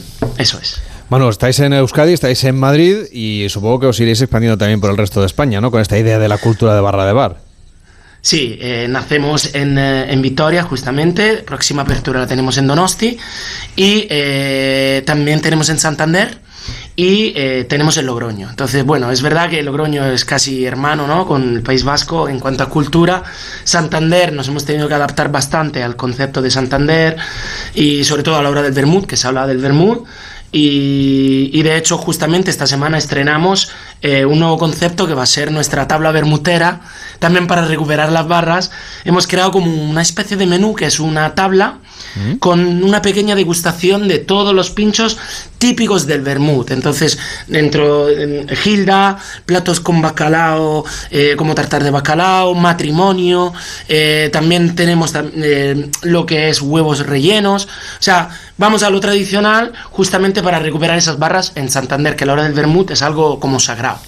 Y tenemos Madrid y eh, en próxima expansión vamos a eh, llegaremos a lo que es Andalucía. Tenemos una apertura eh, cercana para, para Andalucía. Pues recuperando esa, esa cultura de la barra de bar, estamos aquí también en Gente Viajera. Manu, un fuerte abrazo y hasta la próxima. Muy buenos días. Mu- muchísimas gracias. Y seguimos buscando barras emblemáticas. En este caso nos vamos al barrio de la Barceloneta, en la ciudad de Barcelona. Allí está Gabriel Fonsegovia, que es propietario del Vaso de Oro. ¿Cómo está? Muy buenos días. Muy buenos días a todos. Y que también es ter- tercera generación. Decíamos que lo de la barra de bar hay que reivindicarlo y que parece que se está empezando a recuperar un poco en nuestro país, ¿no? Pues sí, nosotros solo llevamos 60 años ¿eh? trabajando la barra pura y dura. Sí.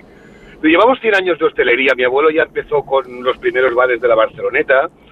En aquella época aún no se hacían no sé, las tapas, la gente salía a hacer el café, eh, el futbolín, mm, algo de menú hacía mi abuela, pero no, no, la barra aún no existía. Y mi padre en esa generación montó otro bar al lado, que es el vaso de oro, incluso todo el mundo lo criticaba, que estás boch, que vas a montar aquí una barra, que esto no funciona, y fue las primeras barras que se montó en Barcelona, junto con la aparición de la cerveza de, barril y las primeras tapas.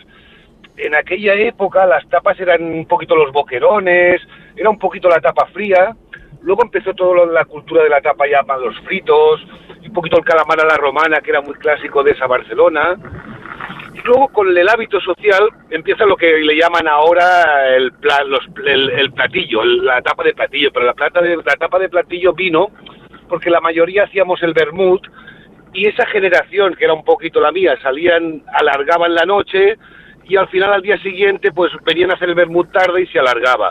Y empezaron un poquito, un poquito ya a hacer la tapa esa de, de platillo. Y es ahora donde estamos pues, con todo ese, ese platillo, los solomillo con foie y ya toda esta cultura. Pero es un poco el hábito social el que nos va un poquito como, como colocando, ¿eh? A mí lo que más me gusta del vaso de oro es que todo el mundo tiene su, su tapa favorita y yo debo decir que la mía, la melo, es el solomillo con fa. Tengo que decirlo, pero... Vamos, no te privas de nada, Víctor.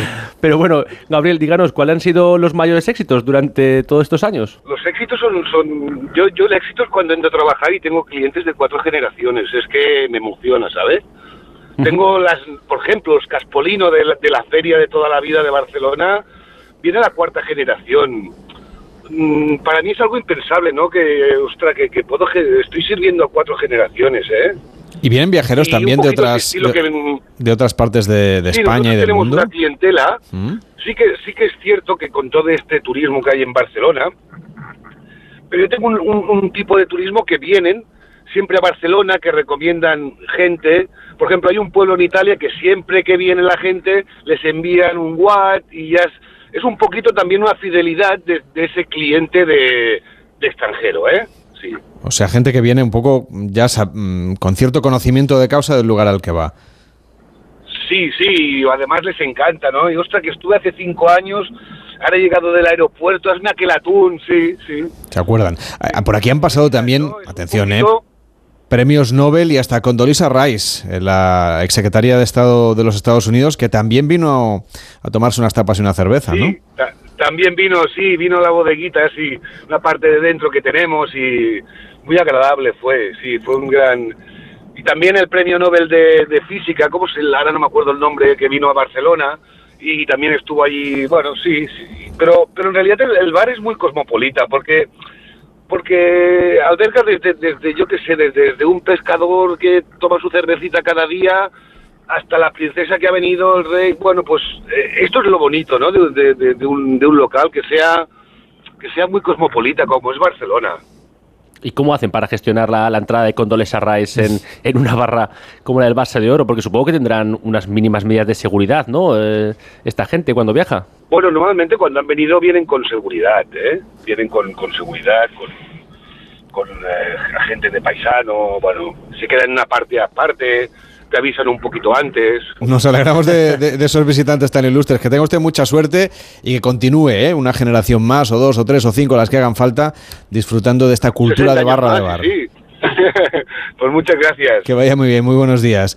Y, queríamos también mostrar cómo es una, una, barra de bar, por ejemplo, de otros países. Eh, por ejemplo, en la cultura asiática también es muy frecuente lo de comer en una barra de bar y eso ha llegado también a nuestras ciudades. No nos movemos de Barcelona, pero vamos a una, a una barra de bar donde lo que vamos a encontrar es ramen, tapas japonesas y está con nosotros alguien de la familia de gente viajera. Quique del Olmo, ¿cómo estás? Muy buenos días. Hola, Carlas, ¿qué tal? ¿Cómo estamos? Bueno, te saludamos ahora como propietario del Noru Bar en el barrio del Poplanou, en Barcelona, donde reivindicáis también esa cultura de bar, pero llevada al entorno asiático, ¿no? Pues sí, eh, las barras, como, como me imagino que habéis estado hablando, son muy variables y, se, y se pueden adaptar y acoplar a muchos estilos pero vamos, en, en, Japón sí que hay un estilo de barra, pues quizá más baja, más la gente más sentada, y, eso es lo que hemos hecho nosotros en el Norubar, un sitio especializado en ramen.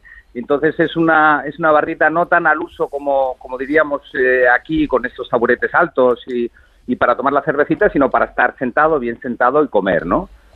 ¿Y cómo ha encajado esta cultura japonesa de barra en nuestro país con estos platos diferentes? Bueno, yo creo que ya hace muchos años que, la cultura asiática, la gastronomía asiática está eh, muy, muy instaurada en, ciudades como Barcelona, Madrid o, otras ciudades de España, pero creo que ha pegado muy bien y, y ha sido muy, muy bienvenida, ¿no? Obviamente eh, es, una, es una cultura gastronómica que aporta muchísimo por la variedad de sabores, porque es algo diferente, pero yo creo que ya es algo que no es una moda, que ha venido a quedarse. Eh, el ramen, por ejemplo, eh, nada más hay que ver la cantidad de, locales de ramen especializados que hay, que hay en la ciudad. Y es no me extraña, porque estás hablando de un plato nosotros aquí estamos muy habituados a tomar pues el potaje, ¿no? O la escudella o la, o, la olla aranesa o el cocido madrileño y, son de alguna manera algo parecido. Entonces es un, es un plato de cuchara que es un plato único donde tú tienes eh, pues una buena sopa, un, un buen caldo y a partir de ahí mil variedades ya dependiendo nada más de, de, la imaginación del chef o de lo que uno quiera echarle, pero son platos eh, combinados, son platos únicos que aportan un poquito de todo y que, mm, y que para el día a día, pues bueno, son muy funcionales y además muy gustosos, porque si algo tiene la comida asiática es esa mezcla de sabores donde puedes meter desde lo picante a lo ácido, a lo dulce y, y realmente pues pues eh, para todos los paladares, ¿no?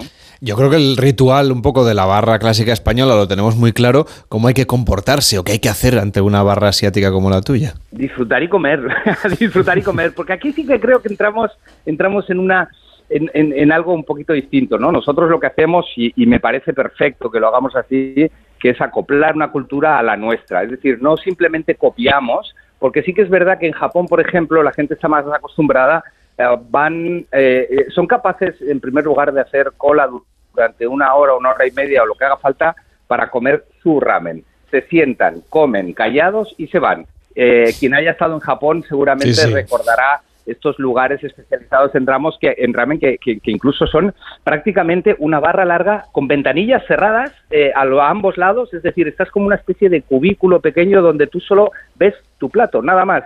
La gente come, se levanta y se va. Nosotros no, nosotros hemos acoplado un poquito esa filosofía, pero realmente, pues bueno, pues un, ambiente más distendido y más, y más para dialogar, ¿no? Eh, entonces, entonces, bueno, hay que comportarse pues, de esa manera, disfrutando del plato. Sí que es verdad que está bien saber pues, que un ramen a lo mejor hay que comérselo eh, eh, bien caliente, entonces no vale pedir un ramen y, estar de echar de No son unas bravas, ¿no? Queda claro, no son unas bravas. Exacto, ¿no? porque, porque es importante el orden, ¿no? Pero, por ejemplo, algo muy típico en Japón, que es sorber el ramen, que es casi una cosa eh, religiosa, ¿no? Que tú a la hora de tomar el ramen tienes que sorberlo y hacer unos ruidos que aquí en nuestra cultura, en nuestro país, pues son francamente desagradables. Entonces, eh, ¿por qué lo hacen ellos? Eh, un tema del, de, de, comer la pasta muy caliente y de aprovechar un poquito más el sabor eh, aquí no lo vas a escuchar en, los sitios de ramen. Y, bueno, eh, la verdad es que yo estoy a favor de que no estemos escuchando esos, esos sorbos y disfrutar de otra manera el ramen, pero bueno, ya te digo, es más una mezcla de culturas que adoptar una cultura 100%, ¿no? Lo que me parece interesante aquí es poder coger eh, como hacemos nosotros en Noru o como hacemos en el, en el Co, eh, mi otro restaurante que también es asiático, lo que hacemos es coger eh, todas estas ideas y todas estas posibilidades y acoplarlas un poquito a nuestra cultura y lo que podemos hacer antes del ramen, que es el plato principal y que la verdad que está exquisito, pues acompañarlo, ¿no? Con unos entrantes a, modo de, tapitas en las que podemos, bueno, pues eh, conversar con la otra persona mientras degustamos, ¿no? Algunas sugerencias que tengáis allí en el, en el Noru. Sí, por supuesto, forma parte también de, esta mezcla de culturas, ¿no? Nosotros, pues, eh, desde unos edamame, unas yosas o un pollo frito o unas setas, eh, vamos variando siempre las, las, tapas en función un poquito de la, de la temporada. Eh, incluso eh, ahora cara al verano vamos a variar bastante más la carta porque volvemos otra vez a la cultura. En Japón en verano hace mucho calor, se llega a los 40 grados y tú vas a ver los lugares de ramen, la gente comiendo ramen. Es verdad que una sopa caliente en un día de calor te aporta porque realmente mm, atempera el cuerpo y luego tienes menos calor, pero nosotros desde nuestra cultura mediterránea eso es muy, eh, muy complicado de entender todavía. Entonces nosotros vamos a acoplarnos al verano haciendo pues a lo mejor un ramen frío, un soba frío y otros tipos de platos. Bajaremos el ramen y acompañaremos de platos más frescos, más fríos, más, más hacia el verano. Pues Quique, un fuerte abrazo amigo, cuídate mucho, mucho éxito con este nuevo proyecto, este segundo restaurante, este restaurante bar Noru de ramen en la ciudad de Barcelona y hasta la próxima. Muchísimas gracias, aquí os espero cuando queráis. Hacemos una pausa en Gente Viajera y seguimos hablando de gastronomía. Hoy tenemos un programa muy gastronómico en esta segunda hora. Sabemos que es la hora de comer, que es punto también de encuentro un día como hoy. Hay mucha gente que se junta con amigos o que están de vacaciones disfrutando de la Semana Santa. Pues bien, a la vuelta vamos a saludar a Nino Retruello, que acaba de escribir un libro sobre las recetas de su restaurante, las recetas del restaurante La Ancha. En Onda Cero, gente viajera, Carlas Lamelo. Esta Semana Santa disfruta del mejor entretenimiento en audio estés donde estés. Ha ganado Tarres el primer round de esta super batalla. En el coche. Es este. Por la calle. Al 99%. O haciendo las tareas de casa. Mi idea era vivir diferente, joder. Descarga la app o entra en sonora.com y prueba 14 días gratis. Soy David de Carlas. Ahora, por la reparación o sustitución de tu parabrisas, te regalamos un juego de escobillas Bosch y te lo instalamos gratis. Carglass cambia. Carglass repara. Pide cita en carglass.es. Promoción válida hasta el 29 de abril. Consulta condiciones en carglass.es. Si tienes hijos pequeños es lógico y normal que te preocupe esto. Hace seis meses que nació Rubén y desde que llegó también llegó un poco de preocupación a casa. En Securitas Direct te entienden. Por eso tienen una alarma que puedes conectar cuando estás dentro de casa. Y si necesitas ayuda, cuentas con un botón SOS al que responden en 20 segundos. Porque tú sabes lo que te preocupa y ellos saben cómo solucionarlo. Llama ahora al 900-272-272 o entra en securitasdirect.es. Hasta el 9 de abril en Carrefour y Carrefour.es tienes un 15% de descuento en todos los televisores de más de 48 pulgadas. Descuento en cupón para próximas compras. Carrefour aquí poder elegir es poder ahorrar. Si un ictus, un accidente de tráfico u otra lesión en el cerebro te ha provocado un daño cerebral cambiándote la vida a ti y a tu familia, las entidades de la Federación Española de Daño Cerebral pueden ayudarte a mejorar tu calidad de vida y tu inclusión en la sociedad. FEDACE, una vida salvada merece ser vivida con dignidad. Si eres profesor o centro educativo, ya puedes participar en la segunda edición de los premios Mentesami. Queremos reconocer todas esas iniciativas que fomentan el pensamiento crítico de los alumnos, que impulsan la creatividad audiovisual responsable o que promueven los valores y la convivencia en el aula. Puedes presentar tu proyecto hasta el 20 de abril. Encuentra toda la información en mentesami.org, porque la alfabetización mediática e informacional de hoy decide el futuro. Fundación A3 Media. Colaboran Platino Educa y Unie Universidad. En Onda Cero, gente viajera.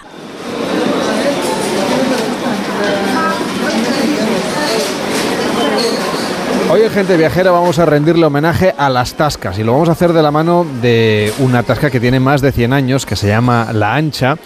Y bueno, la verdad es que hemos encontrado un recetario donde encontrar, yo creo que los secretos mejor guardados de este lugar y de otros muchos, de una familia dedicada a la gastronomía, a la restauración, a la cocina. Nos acompaña Nino Redruello. ¿Cómo estás? Muy buenos días.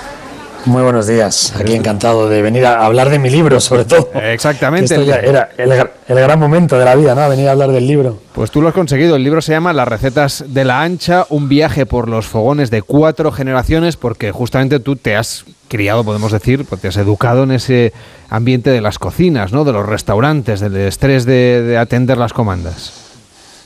Sí, bueno, todo empezó con mi bisabuelo hace 104 años ya y bueno, pues yo siempre digo que lo mejor que tenemos es la herencia de nuestra familia, de la cantidad de cientos de clientes fieles, devotos y con una emoción muy bonita entre nuestras familias, ¿no? Y de los valores que nos han inculcado a, mis hermanos y a mí, ¿no?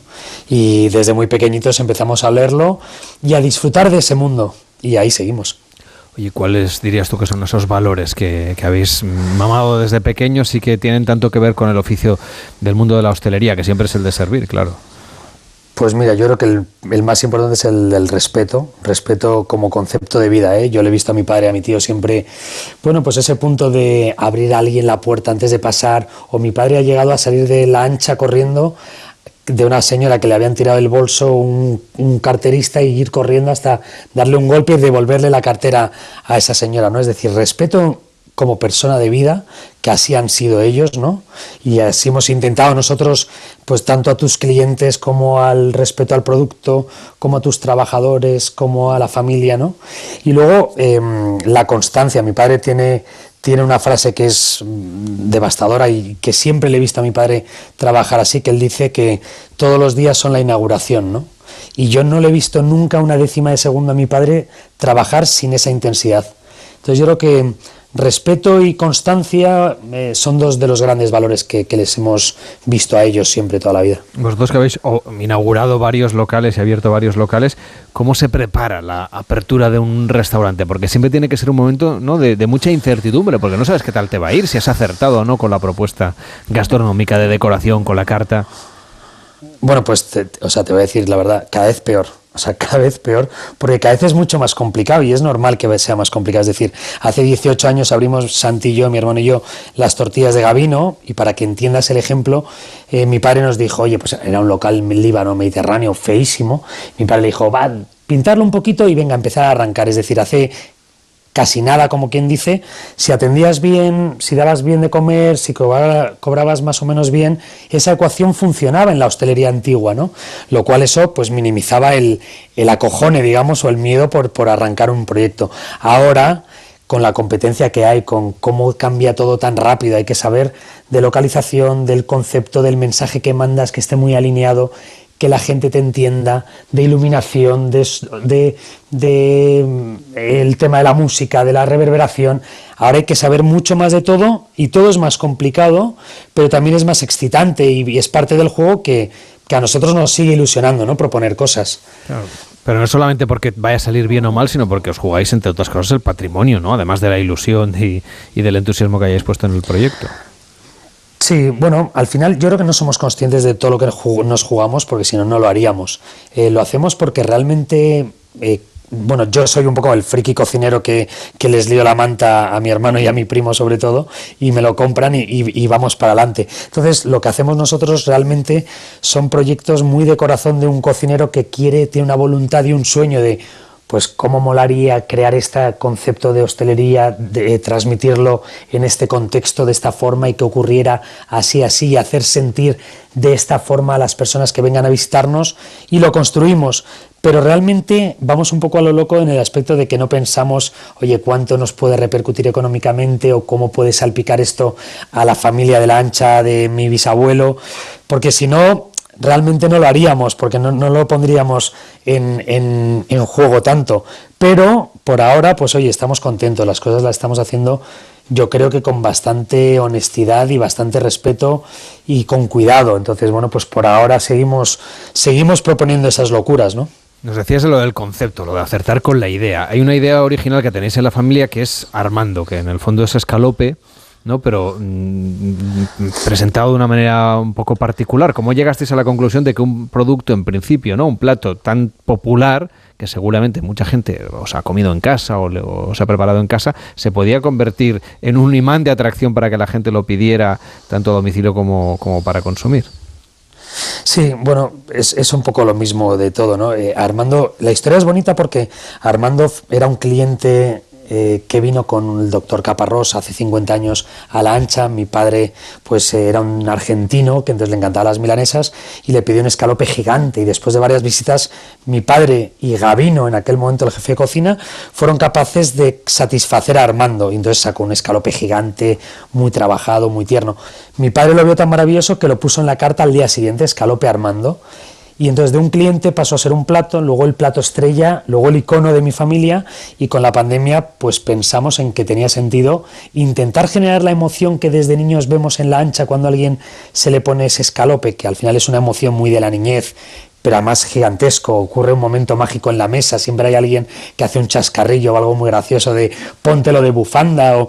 Entonces esa emoción tan grande que te genera una sonrisa preciosa, muy muy auténtica, pensamos que se podía intentar llevar a las casas. Creamos en, justo después de la pandemia, ¿no? En ese momento que salimos todos con el delivery y ahora mismo tenemos en Madrid y en Barcelona Armando y, y súper contentos porque, bueno, diseñamos una cajita, una serie de rituales en torno a un filete empanado que es un poco locura y la es que llega muy bien a las casas, la gente le mete un pelín en el horno y estamos intentando empanar con emoción a, las casas también, ¿no? Hay otros, no sé, viendo ahora aquí el libro, ¿eh? hay cantidad de recetas, está dividido además por, por, varias tipologías, está muy bien ilustrado este libro, encontraremos fotografías, también la, la, historia que hay detrás de cada plato, que a mí me parece lo más interesante, y luego, claro, cómo prepararlo. Pero otro producto, otro plato así sencillo, hemos hablado de la milanesa, pero las croquetas de jamón, que también es un básico ¿no? de la gastronomía, y, y yo creo que la gente no valora del todo la dificultad que tiene hacer una buena croqueta, que parece algo muy sencillo, pero no lo es. Absolutamente. Esta receta tiene una historia que yo no la cuento, creo, en el libro. Bueno, es verdad lo que dices tú, que yo siempre he querido contar que cada receta tiene una historia previa, ¿no?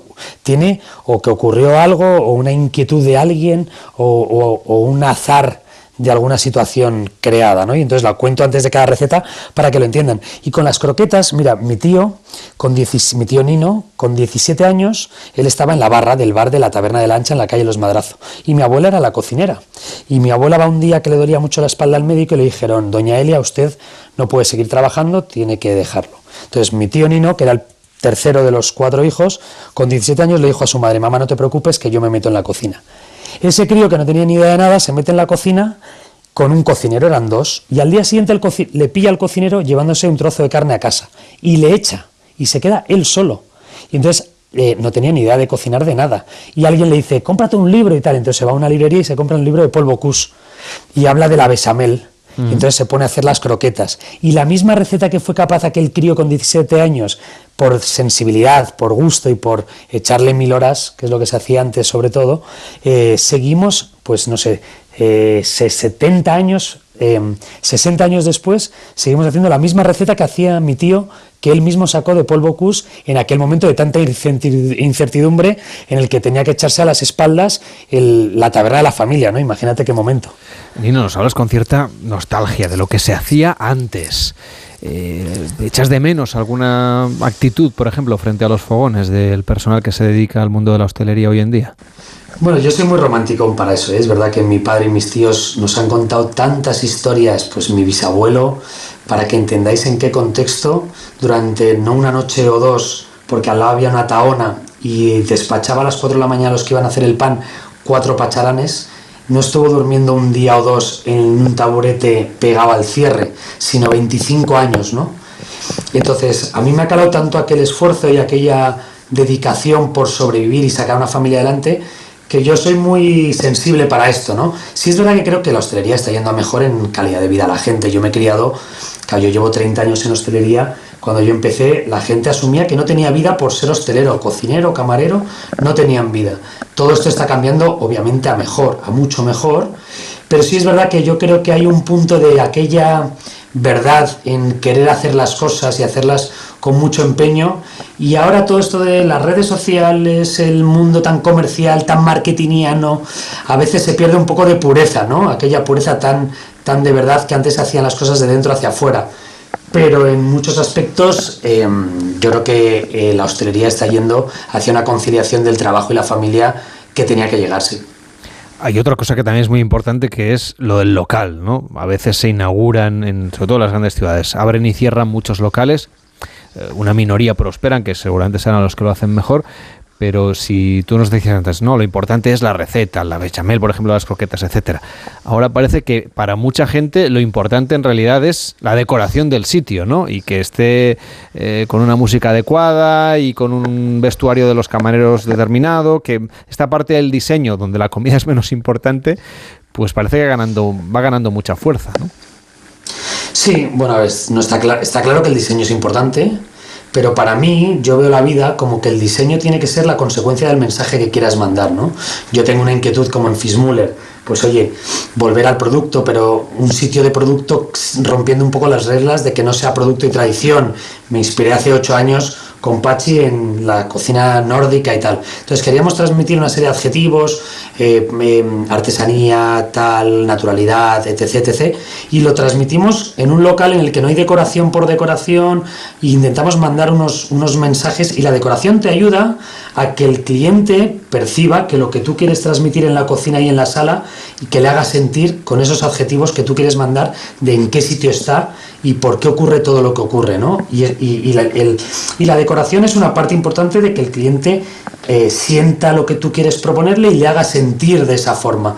Ahora, el problema yo creo que es cuando vamos a la decoración por la decoración, ¿no? Y entonces, y desgraciadamente lo que decimos, hay mucha gente entrando en hostelería que primero piensa en la decoración o en el local y luego en ver qué le doy de comer, ¿no? Bueno, son caminos, yo creo que los caminos todos Em, tienen sentido siempre que seas honesto y hagas las cosas con respeto en todos los aspectos. Pero en nuestro caso usamos más la decoración para de dentro hacia afuera llegar al público de esa forma, ¿sabes?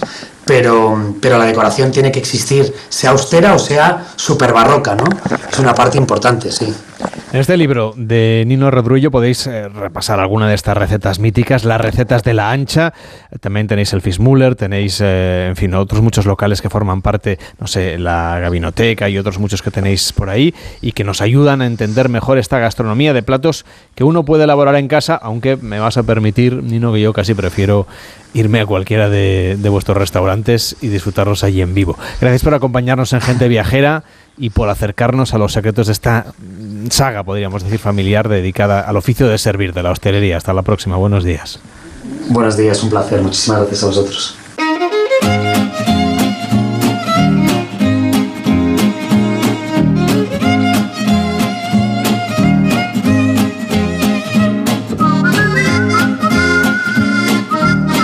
Estamos muy gastronómicos hoy para disfrutar de la Semana Santa. Sabemos que después de este tiempo de cuaresma, pues ahora ya llega el momento de pasárselo bien y de disfrutar también del buen vino. Ahora viajamos hasta la Ribeira Sacra para saludar a Paloma Rodríguez Moure. ¿Qué tal? Muy buenos días. Muy buenos días. Ella es bodeguera de la Abadía da Cova, una bodega que además de vinos obviamente también ofrece una parte de enoturismo, de actividades que podemos hacer al entorno de estos viñedos. Cuéntenos, ¿qué propuesta nos tiene preparada para después de Semana Santa? Bueno, pues nosotros la verdad es que estamos, bueno, intentando transmitir lo que es la esencia de Ribeira Sacra a través de nuestras visitas, que no solo te acerques a conocernos y puedas disfrutar de nuestros vinos, sino que pues descubras un poco más. Tenemos damos degustaciones de productos gastronómicos de la zona, productos que creemos que son exclusivos porque son pequeñas producciones de quesos, aceites, un poco la riqueza que, tiene el patrimonio gastronómico que tenemos en Ribeira Sacra y ofrecemos eso, un poco ese conjunto de vino y gastronomía. Oiga, ¿cómo son los aceites de la Ribeira Sacra? Bueno, pues eh, hay que acercarse Porque no son, no son seguramente de los más conocidos de España, por eso se lo pregunto. No, no, efectivamente, tienen pues acidez, tienen cierta acidez, aquí los suelos influyen en todo, entonces es un tema muy interesante, cómo se comportan pues productos que conocemos en otras zonas, cómo se comportan aquí en, en Ribeira Sacra con esta particularidad que tenemos de suelos, de climatología un poco esa riqueza que tenemos patrimonial. Esa acidez también es eh, del, del, del, suelo, del terreno, es lo que se acaba notando también en la producción de los vinos ¿no? de la Ribeira Sacra. A ustedes sí que les afecta efectivamente cómo están eh, denutridos esos suelos. Efectivamente, nosotros es, es, muy interesante el tema de los suelos porque aquí tenemos una, en, muy poco espacio tenemos eh, muy, muchos suelos diferentes. Tenemos desde suelos de pizarra hasta suelos graníticos, hasta suelos arcillosos y eso va a ser pues eh, la pizarra vinos más estructurados. El granito hace vinos que son más elegantes, vinos más ligeros. Es muy interesante ver cómo se expresa la mineralidad a través del vino. Mm. Además de los aceites que nos han llamado la atención, también los quesos. Ahí sí sabemos que son productos eh, pues más arraigados en la Ribeira Sacra, pero también tienen patés, embutidos y galletas de la zona. Sí, efectivamente, sí, las mariñeiras, que eran, bueno, son unas galletas que se hacen aquí en Chantada y que son, bueno, deliciosas y al final es una manera, pues, de hacer esas transiciones entre los vinos, de, de podríamos decir, limpiar el paladar, aunque no se trata de limpiarlo, sino de, de hacerlo, de estimularlo.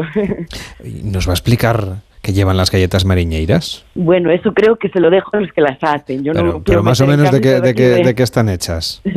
Pues eh, es, es, es un pan, lo que pasa es que era, era un pan que hacen, es como si fuera un pan concentrado, es, es seco, no tiene esa amiga jugosa que solemos encontrar en el pan, precisamente para que se conservara, para que pudiera durar más tiempo, para que pudieras llevártelo pues a, a las ribeiras ibas a trabajar y, que no, y no tuvieras que comprar el pan del día. Era un pan que se mantenía pues fresco más tiempo y estaba, pues lo podías disfrutar durante, durante más tiempo. Se lo pregunto sobre todo porque es verdad que cuando uno ha- habla de galletas, pues se imagina una cosa como muy dulce y las mariñeiras en realidad no lo son No, tanto, se parecen bastante más al pan, ¿no? Son saladas, Mm. efectivamente, son como unos bocaditos de pan.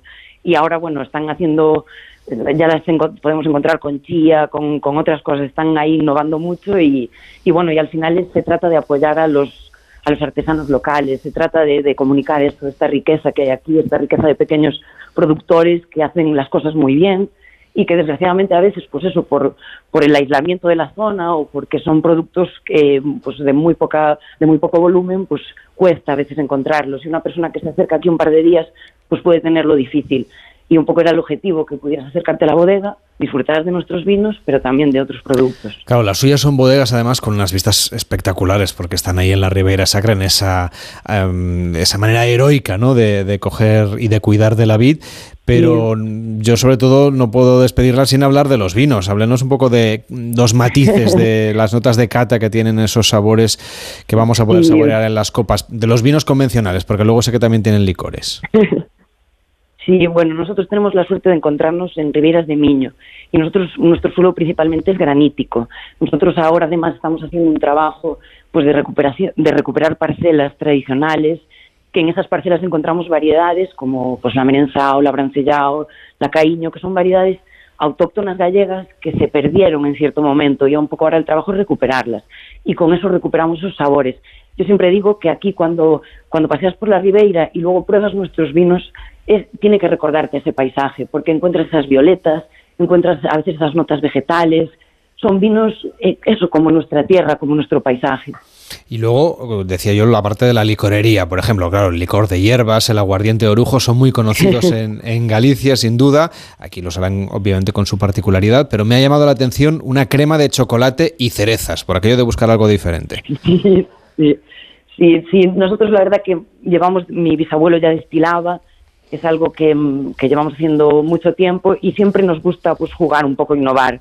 Y entonces con esa búsqueda de aquí hacíamos una crema, de siempre hacíamos una, una crema, entonces dijimos, pues ¿por qué no buscamos pues darle otra vuelta, buscar otros sabores? Siempre es interesante no anclarse en las cosas y, y buscar el, bueno, eso, la- la- lo que puede salir jugando y experimentando. Y nos gustó mucho y la verdad que creo que a la gente también le está gustando y pues seguimos haciéndola. Pues claro que sí. Paloma Rodríguez Moure, muchísimas gracias por acompañarnos y que vaya muy bien. Hasta la próxima. Muy buenos días. Muchísimas gracias. Hasta luego. Carlas Lamelo, gente viajera.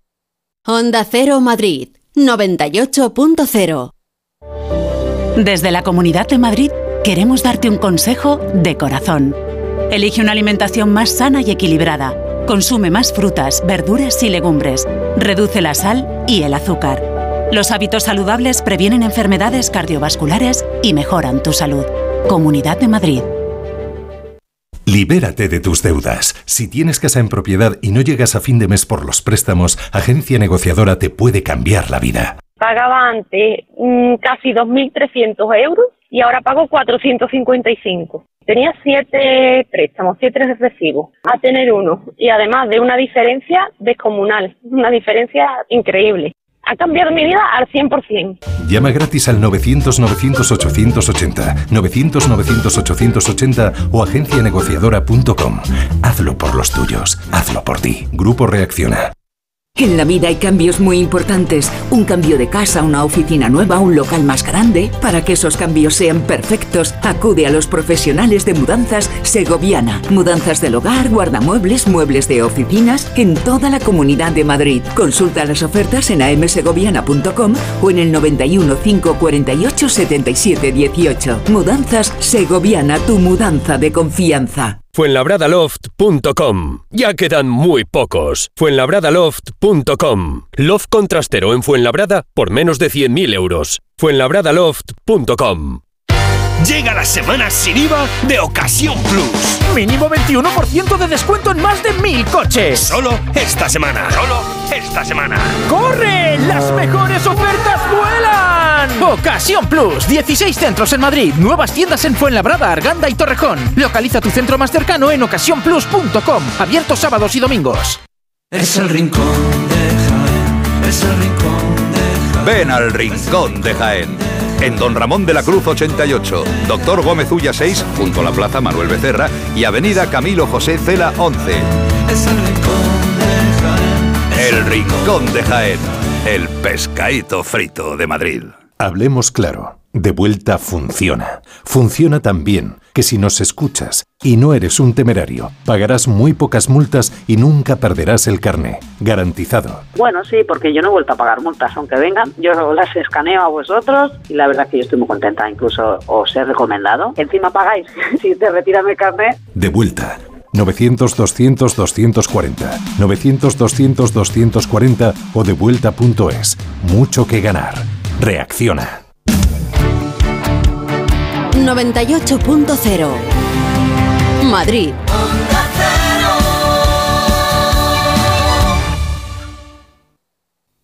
En Onda Cero, gente viajera. Carlas Lamelo.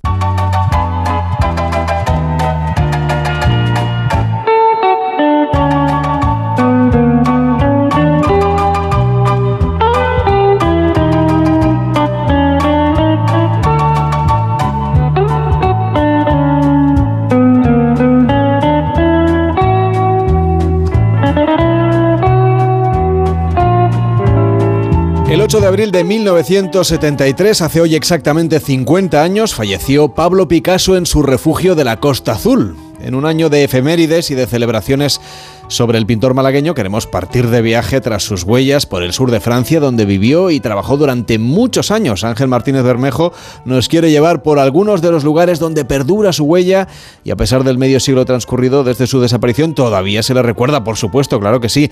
Ángel Martínez Bermejo, ¿cómo estás? Buenos días.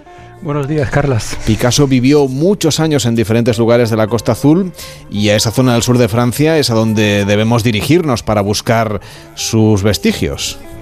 Eh, sí, bueno, todos sabemos que Picasso nació en Málaga, que vivió en A Coruña de niño, que intentó instalarse en Madrid, pero duró muy poco ya que encontró en Barcelona un ambiente mucho más propicio para sus estudios. También sabemos de sus años en París, pero realmente fue en el sur de Francia donde encontró el que para él era el lugar para vivir y crear. La luz, el ambiente, la buena vida y una necesaria sensación de libertad le llevaron a iniciar una relación de 60 años con la Provenza y sobre todo con la Costa Azul, donde estuvo donde tuvo diferentes talleres y residencias, donde, como dices, falleció hoy hace 50 años y donde está enterrado. Con una relación de tantos años en el sur de Francia, supongo que debe haber una larga lista ¿no? de lugares que podemos utilizar o como visita para seguir su rastro. Sí, bueno, la lista es casi interminable ya que fueron seis décadas muy intensas de viajes, estancias, casas, trabajos.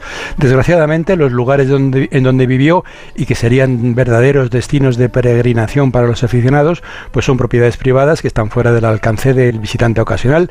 Pero hay tanto que ver y disfrutar que nos, realmente nos faltarán días para cubrir los más importantes. A ver, Ángel, ¿cuáles serían esos lugares fundamentales que serían las etapas imprescindibles para una ruta picasiana que estamos haciendo hoy en Gente Viajera por la Costa Azul?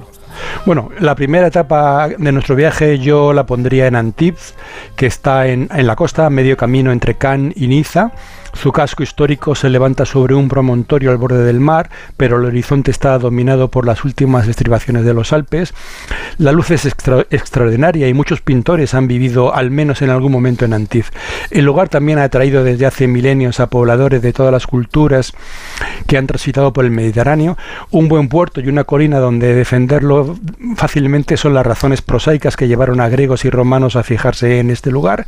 Sobre ese promontorio también se levantó una residencia episcopal y el castillo de los Grimaldi, que a mediados del siglo XX era la sede del museo local. Por aquí apareció Picasso en 1946 y entonces recibió una oferta que verdaderamente no pudo rechazar. A ver, ¿cuál fue esa oferta? Pues el conservador del castillo le ofreció realmente el castillo, o al menos varias de las salas, para utilizarlo como quisiera, para vivir y pintar a su gusto. Se sabe que Picasso fue feliz allí unos meses pintando, disfrutando de la vida y descubriendo los mitos griegos que llenarían sus cuadros con faunos, minotauros y tocadores de flauta. Cuando Picasso dejó Antibes, pues donó a la ciudad una buena cantidad de obras pintadas allí que se convertirían en la base de la colección del actual Museo Picasso. En 1966 el castillo se convirtió en la sede del primer museo dedicado al artista. El cuadro La alegría de vivir es el mejor reflejo de esa época, una de las muchas maravillas que encontramos en ese museo. El propio castillo es una mole imponente que parece flotar sobre el casco histórico y resulta espectacular salir a la fabulosa terraza abierta al Mediterráneo y donde se muestran varias esculturas de diferentes artistas contemporáneos. El museo cuenta, además de las obras de Picasso, con otras de Modigliani, Antonio Saura, Miró y muchos más. Seguro que en Antibes hay otros muchos lugares, ¿no? Interesantes que también podemos ver, de paso que vamos siguiendo la huella de Picasso. Sí, eh, por supuesto. En Antibes está el casco histórico que se recorre siguiendo las callejuelas que culebrean alrededor del castillo museo. Se dice que el puerto deportivo es el más importante de yates y barcos de recreo de todo el Mediterráneo en uno de los bastiones que lo protegen aparece la escultura nomad del catalán Jaume Plensa y después de visitar este núcleo histórico podemos iniciar, iniciar un paseo por la costa siguiendo un itinerario marcado hay que ir buscando unos paneles que reproducen diferentes cuadros pintados en Antibes y que están situados en los lugares exactos donde los pintores colocaron sus caballetes para captar la luz de Antibes. Son nueve puntos donde podemos ver la imagen del cuadro y el paisaje exacto que inspiró a Picasso, a Monet y a muchos otros. Picasso se, se fue luego de Antibes, pero no se marchó demasiado lejos. No, entre 1948 y 1955, Picasso se instala en Vallauris, que se encuentra entre Antibes y Cannes. Es una ciudad de tradición ceramista y el descubrimiento de esta forma de arte le cambió la vida. Allí, en diferentes estancias a lo largo de 20 años, creó más de 4.000 piezas de cerámica. Estamos recorriendo esta ruta de Picasso, allí en este lugar donde tú nos estás marcando ahora mismo el escenario, donde están esas 4.000 piezas de cerámica. Allí también podemos encontrar huellas de Picasso. Sí, realmente Valorí es una de las etapas más importantes en cualquier itinerario picasiano. Para descubrirlo debemos ir a la parte antigua. Allí, en una placita a la sombra de los árboles, se encuentra la estatua El hombre con cordero, que regaló a la ciudad por lo bien que le trataba a todo el mundo. Al lado está la biblioteca municipal edificio que antes fue el ayuntamiento y donde se casó con Jacqueline Rock. Y en, el otro costado de la plaza vemos el castillo que alberga el Museo Nacional de Picasso. Hay que decir que este fue el primer museo nacional que se creó en Francia fuera de París. Estamos en este recorrido, como decíamos, que nos lleva a este lugar, este museo. que hay en ese sitio para que sea una de las etapas fundamentales de la ruta picasiana? Bueno, pues una vez que entramos en el castillo hay que dirigirse a la capilla románica, que es un espacio diminuto que el pintor malagueño convirtió en algo verdaderamente único. Se trata de una pequeña nave cubierta por una bóveda de medio cañón para la que Picasso concibió una de sus obras más espléndidas, La guerra y la paz. La pintó sobre paneles que luego se juntaron y se instalaron en la capilla, empezando por las paredes desde el suelo y luego curvándose para adaptarse a, la bóveda, cubriendo absolutamente todo el espacio. A un lado, a la izquierda, según se entra, aparece la alegoría de la guerra y al otro lado la de la paz. En el primero predomina el negro y unos invasores pisotean una balanza y una paloma, símbolos de una civilización justa y pacífica. En el segundo, pintado con colores vivos, los personajes disfrutan de la paz y de su trabajo.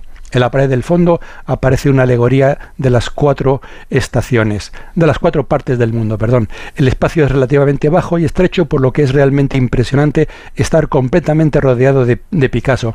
Es, Carlas, es como esas exposiciones inmersivas que están de moda ahora en, estos últimos años, pero aquí no te sumerges en Picasso gracias a los efectos digitales, sino que estás envuelto materialmente por sus pinturas. Es la capilla sixtina del artista malagueño, pero donde las pinturas no están a decenas de metros de distancia, sino realmente al alcance de la mano. Además, cuanto más tiempo se pasa, empiezas a ver detalles que antes habían pasado desapercibidos. Es realmente una experiencia mágica. Supongo que habrá alguna cosita más en el museo que nos pueda recomendar. Eh, eh, sí, pero es que realmente todo palidece al compararlo con la guerra y la paz. Arriba hay una pequeña muestra de cerámicas pintadas por Picasso. En realidad son las copias que él autorizaba a hacer de su obra en cerámica. En Valoría, por lo, demás, pervive la tradición alfarera y se pueden visitar talleres y comprar piezas de excelente calidad. Estamos siguiendo esta ruta de Picasso por el sur de Francia, en el día exacto en que se cumplen 50 años de la muerte del pintor. ¿Cuál fue su siguiente hogar aquí en la Costa Azul? Bueno, en 1955 Picasso se instala en Cannes, en una villa estupenda con grandes vistas, que es una casa privada. Otro lugar fuera, lamentablemente, del alcance es el castillo de Beaubernars, una imponente construcción del siglo XIV a unos 15 kilómetros de Aix-en-Provence, y es donde está enterrado. No es extraño que eligiera el lugar, ya que está inmerso en los paisajes de Paul Cézanne el pintor que podría considerarse su padre espiritual. Un detalle a recordar es que aunque Picasso visitó Aviñón en repetidas ocasiones, su cuadro Las señoritas de Aviñón, que para muchos es el más importante de la historia de la pintura del siglo XX, no se refiere a esta población francesa tan llena de arte e historia, sino que debería llamarse Las señoritas de la calle Aviñón de Barcelona. Nos faltaría, por cierto, está muy cerca de donde estamos aquí en Onda Cero en Barcelona. Nos faltaría todavía, Ángel, llegar a la última residencia eh, aquí en la Costa Azul de Pablo Picasso. Sí, Picasso cierra su estancia en la Costa Azul en Mogans. Ya había estado con Dora Maar entre 1936 y, 1939, pero en 1961 compró una gran casa, Notre Dame de la Vie, la que será su último taller. Mogans es un pueblo precioso de cuento por el que hay que pasear, buscar un buen restaurante y visitar el Museo de la Fotografía de André Villers que durante muchos años fotografió a Pablo Picasso y al mundillo artístico. Picasso falleció en Mugans en 1973, así que este puede ser el punto final de nuestra ruta picasiana. Y no hay, que, olvidar que la luz y la buena vida de la Costa Azul han atraído a pintores desde siempre, así que si todavía tenemos sed de arte, se puede continuar el viaje. Por ejemplo, visitar la Fundación Maet en Saint-Pont-de-Vence, que tiene una de las mejores colecciones de arte del siglo XX de toda Europa, eh, además del Museo Leyer en Biot, los museos Chagall y Matisse en Niza, el Museo Renoir en Cannes-sur-Mer, es decir, que los pintores siempre han venido a la Costa Azul y por algo será. Pues un fuerte abrazo, Ángel. Gracias por acordarte de esta efeméride tan importante en este año Picasso que también estamos celebrando aquí en Gente Viajera. Cuídate mucho y hasta la próxima. Muy buenos días. Un saludo a todos.